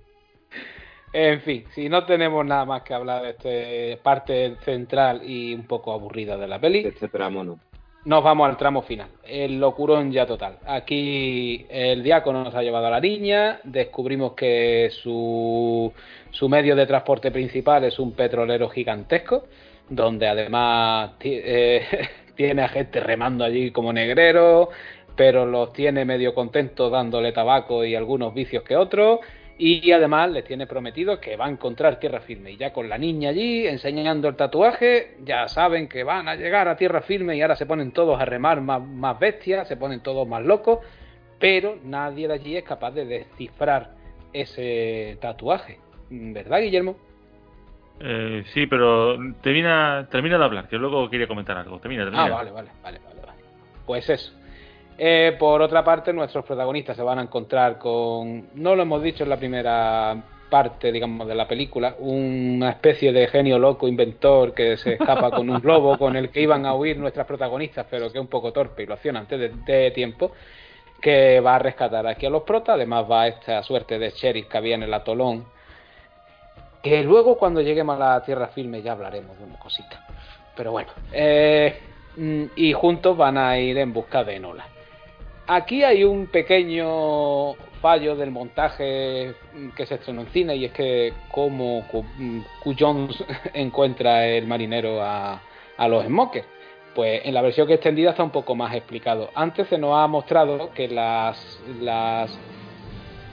motos acuáticas de los smokers van dejando un, hi- un hilo de petróleo sobre el mar, algo que se nos verbaliza además con el, con el marinero cogiéndolo del agua y demás. Y es que esa es la forma en la que encuentra el petrolero. Eh, se deja guiar por estos hilos de, petróleo que van dejando las motos acuáticas y además los, aprovechará para incendiarlo y hacer una especie de camino de miguitas de pan. Al final habrá un enfrentamiento aquí muy bestia. El, marinero hará explotar tirando un- una bengala allí dentro de, de donde está todo el petróleo.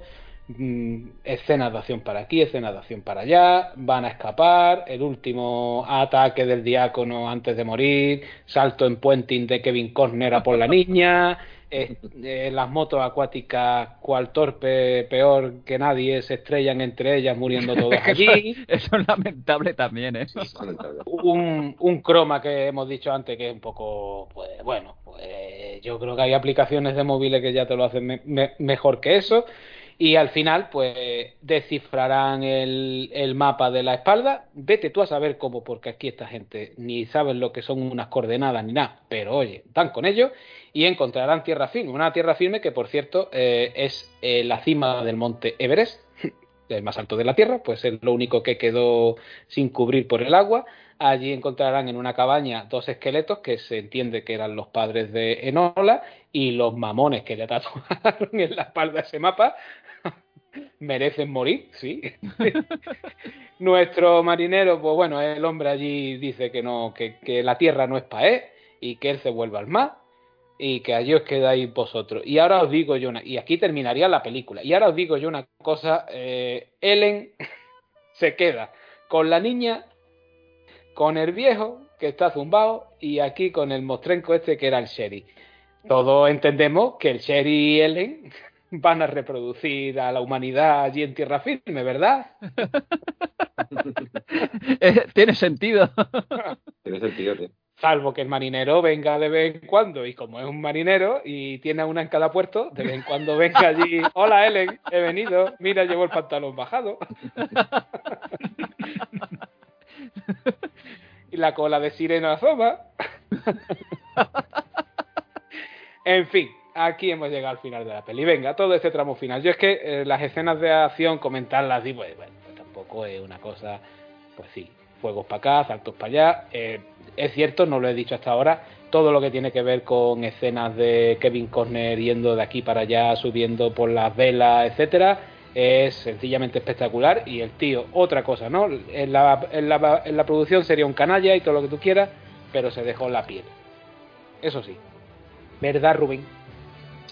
Pues sí, tío. Y una cosa que yo quería destacar, aprovechando este momentito que tenemos, era que, mm, que se hace mucho uso de efectos prácticos. Es decir, de lanzar lancha por plataforma, de la- lanzar embarcaciones por plataforma, algún que otro doble, pero mm, yo eso lo agrade- agradezco más unos efectos prácticos medianitos que tantísimos CGI que hay hoy en día, ¿no? Porque yo pongo en valor mm, ese tipo de salto, ese tipo de, de plataforma, eh, ese tipo de técnico de efectos especiales y de artificiero que contrata para ese tipo de producciones, que cuando hay una explosión hay una explosión de verdad. No te ves mm, fuego digitalizado, que eso o te gastas el dinero o se ve cutre. ¿sabes? Y una cosa de poner valor en, en esta peli es eso, precisamente, ¿no? Los efectos prácticos que la verdad que yo creo que quedan bastante resultones y que, vamos, que los echo de menos, vamos a decir actual. Sí, hablábamos antes de que mm, ves la peli y dices, ¿a dónde ha ido el, a dónde ha ido el dinero? ¿no? Es, es cierto que 170 millones son injustificables, pero si esta peli se hace con el presupuesto de inicio, eh, joder, mm, está muy bien utilizado. ¿eh? Hay que tener en cuenta que el trimarán, que, que se hicieron dos, es completamente funcional, que todo lo que hace en la peli, eh, el barquito lo hace. ¿eh? Y luego las acrobacias, todas las, las especialistas que tuvo que haber por aquí, todo eso, y en mar abierto, con planos generales, eh, ahí se va mucho dinero, ¿eh? A ver, Guillermo estaba por ahí antes que, que quería rematar algo por aquí. Y es que eh, he estado pensando cuando la parte de- del diácono que habla y tal, y antes comentaba también Rubén, ¿no? Que fuman mucho. Esto se supone que es el año 2500, ¿no? Más o menos. Sí, ¿no? por ahí, sí, sí. Vale, 2500. Bien, entonces, em, en 500 años que una persona pueda evolucionar hacia un pez, venga, es ciencia ficción y me lo voy a comer. Pero, ojo, sale eh, el diácono bebiendo Jack Daniels. O sea, un Jack Daniels de 500 años, chaval. Ponte Dios. una copita por aquí, por Dios. Ay. Daniels de 500 años. ¿Tú sabes lo que puede ser eso, tío? Y, que, y que no espera una ocasión especial para hacerlo, ¿eh? O sea, que tiene que tener ahí gran, un Sí, montón sí, de está a piñón. Es más, Reserva, ¿sabes, reserva. ¿sabes, ¿sabes el viejecito del petróleo que lo pasa tan mal que le pasó? Que el hijo de puta seguro que lo mezcló con Coca-Cola. Y por eso dijo, pues tú al petróleo, cabrón. Yo lo, me- yo lo mezclaría con Red Bull, fíjate. Y un Jack Daniel de 500 años, o ala, Eh, tú, otro, para el Te petróleo. digo una abajo. cosa, Guille, te digo, te digo una cosa, Guille. Yo sí me imagino un, un- viendo cómo va la sociedad hoy en día, tío. Si me imagino un Jack Daniel dentro de 500 años, será de semillas de chía, ¿sabes? O Jack Daniel tío. no jodas, tío. Qué asco, tío. pues será vegan Daniel. puta mierda vegano. de Jack Daniel dentro de 500 años, tío. Como esto sigue así, estamos en la puta mierda, vamos. ¿te- te enteraste? leísteis lo de la, lo de la cerveza Guinness, ¿no? Eh, que No. protestaron los veganos. Porque la filtraban, eh, la cerveza Guinness, la, la filtraban con una vejiga de pescado o algo así, y ya hubo protestas y entonces ya cambiaron el proceso de fabricación. Ni la puta Guinness, respetamos, coño. Mira, que les den por donde rima. Esto se me parece más a, a Demolition Man, que fue una película visionaria. Sí, sí. Bueno, bueno, bueno, que nos bueno. queda bueno. por delante que, que otra cosa. Qué peliculón, Demolition Man. Sí, sí, sí, sí. A mí me gustaría eh, preguntarle, no está Asier, este, perdón, sí, Asier, eh, me gustaría haberle preguntado por qué se le cae en esta parte, porque vamos a ver, a mí me, es, es la parte final, solo acción, eh, sí, hay alguna ida de olla, pero bueno, que es muy, para mí me parece muy digna y me hubiera gustado, mm, se lo preguntaré, por qué aquí se le cae y no se le cae en la parte anterior. No sé cómo lo veis vosotros. Yo, creo, creo que es lo- digna, es digna. Sí, sí lo ha dejado entrever antes, que es que, claro, aquí tiene mucho más protagonismo todavía el diácono y se ve todo su escuadrón allí de, de Smoker y es muy loco todo. Es que llega un momento en el que ya no es loco, es que incluso hasta es ridículo. O sea, un tío que, sí, que, eso sí. que- que es el líder de toda esta peña va a ver allí al contable este de la, de la gasolina y el zumbao tira la colilla y, y, y porque viene otro y la coge a última hora, si no monta allí un, un cipostio, pero claro, cuando luego viene el marinero con la bengala que la va a tirar dentro y dice, no serás capaz, tío, pero vamos a ver, es un normal, si tú ibas a hacerlo antes, ¿cómo Lo no, que te, la pasa- va, cómo no pasa- te la va a tirar? Lo que pasa, Salva, es que lo que yo veo en esta película que es que el que no puede vivir en un atolón o, es, o el que no es inteligente, el que no es errante, el que no vale para nada es Smoker. Porque entre todos juntos no, no Bueno, monta... eh, no- no te- o sea, es Niño, niño, métete, métete a Smoker. Niño, métete a Smoker, te lo tengo dicho que tú no vales para estudiar. Nos han presentado solo un, un, un trozo. Tú imaginas todo este mundo, la de clanes y tipos de, de sociedades que puede haber. De hecho, no sé si lo sabéis, Universal tiene en marcha una serie de Waterworld, que en, ¿En serio? teoría... Sí, sí, sí, sí, la, la han puesto en manos de Dan Stravenger, el, el que hizo la de calle eh, Cloverfield 10. Va a ser el showrunner y va a dirigir algunos de los capítulos. Y parece ser que se que quieren que se ambiente no sé si son 40 años después de que de que el marinero llevara a esta gente a tierra firme. Entiendo que la protagonista será Enola ya de mayor y será un poco la líder de la sociedad que vivirá allí y oye en una serie que nos expandan todo esto nos enseñen más tipos de, de clanes estarán los smokers y habrá otros que serán peores o más locos y habrá civilizaciones más más cultas también, oye, pues puede ser interesante. Si la cosa está bien de presupuesto y bien planteada, yo, Yo- creo que yo puede lo- ser. Salva, una que- cosa, eh, se quería gra- yo tenía entendido que se quería grabar una serie en su época con el tema del argumento que metieron en el cómic, que el cómic de Waterworld se llamaba eh, Hijo del Leviathan Mm. y que a nivel gráfico estaba interesante, lo que pasa que lo descartaron, yo no sabía que había una serie en funcionamiento y si la hay, eh, a Nola la pagarán con tres bocadillos de mortadela, porque esta mujer ha hecho un montón de películas directas de televisión, participaciones puntuales en series, pero tampoco creo yo que tenga un gran caché. No, también, también, también te digo que tú haces un recast y ni te enteras. De todas formas, nos estamos. Chicos, nos estamos riendo mucho de- del tema del diácono, pero a mí personalmente, y voy a hablar muy en serio, me parece un pedazo de estratega militar. Fijaros todas las medallas que tiene, cada una es una victoria. Entendemos que se lo ha robado alguien. vamos a ver, vamos a ver. Eh, yo por ir cerrando un poco, me gustaría ver un aspecto que tiene esta película que no lo hemos mencionado y es toda la parte ecologista.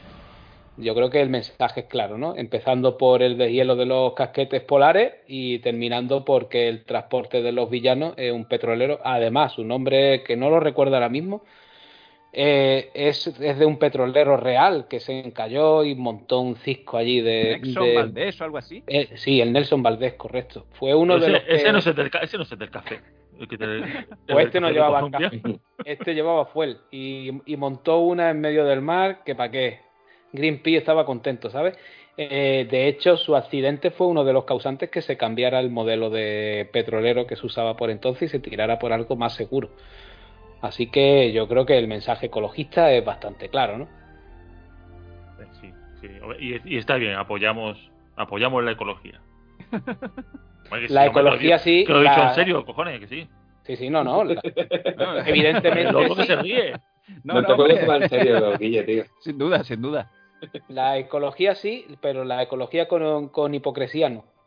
No me la defienda y luego vayas en un, en un Falcon hasta comprar el pan, chaval. es verdad. Por ejemplo. Así que, en fin, que no sé, algo más que decir de la peli, de, de todo este tramo final. Últimas conclusiones, por favor. Que con todo lo que estamos diciendo, la peli es divertidísima. Y, y si la hemos rescatado, aparte de que David lo ha propuesto y nos ha parecido bien, es porque con todo nos gusta. Con todo nos parece un despiporre.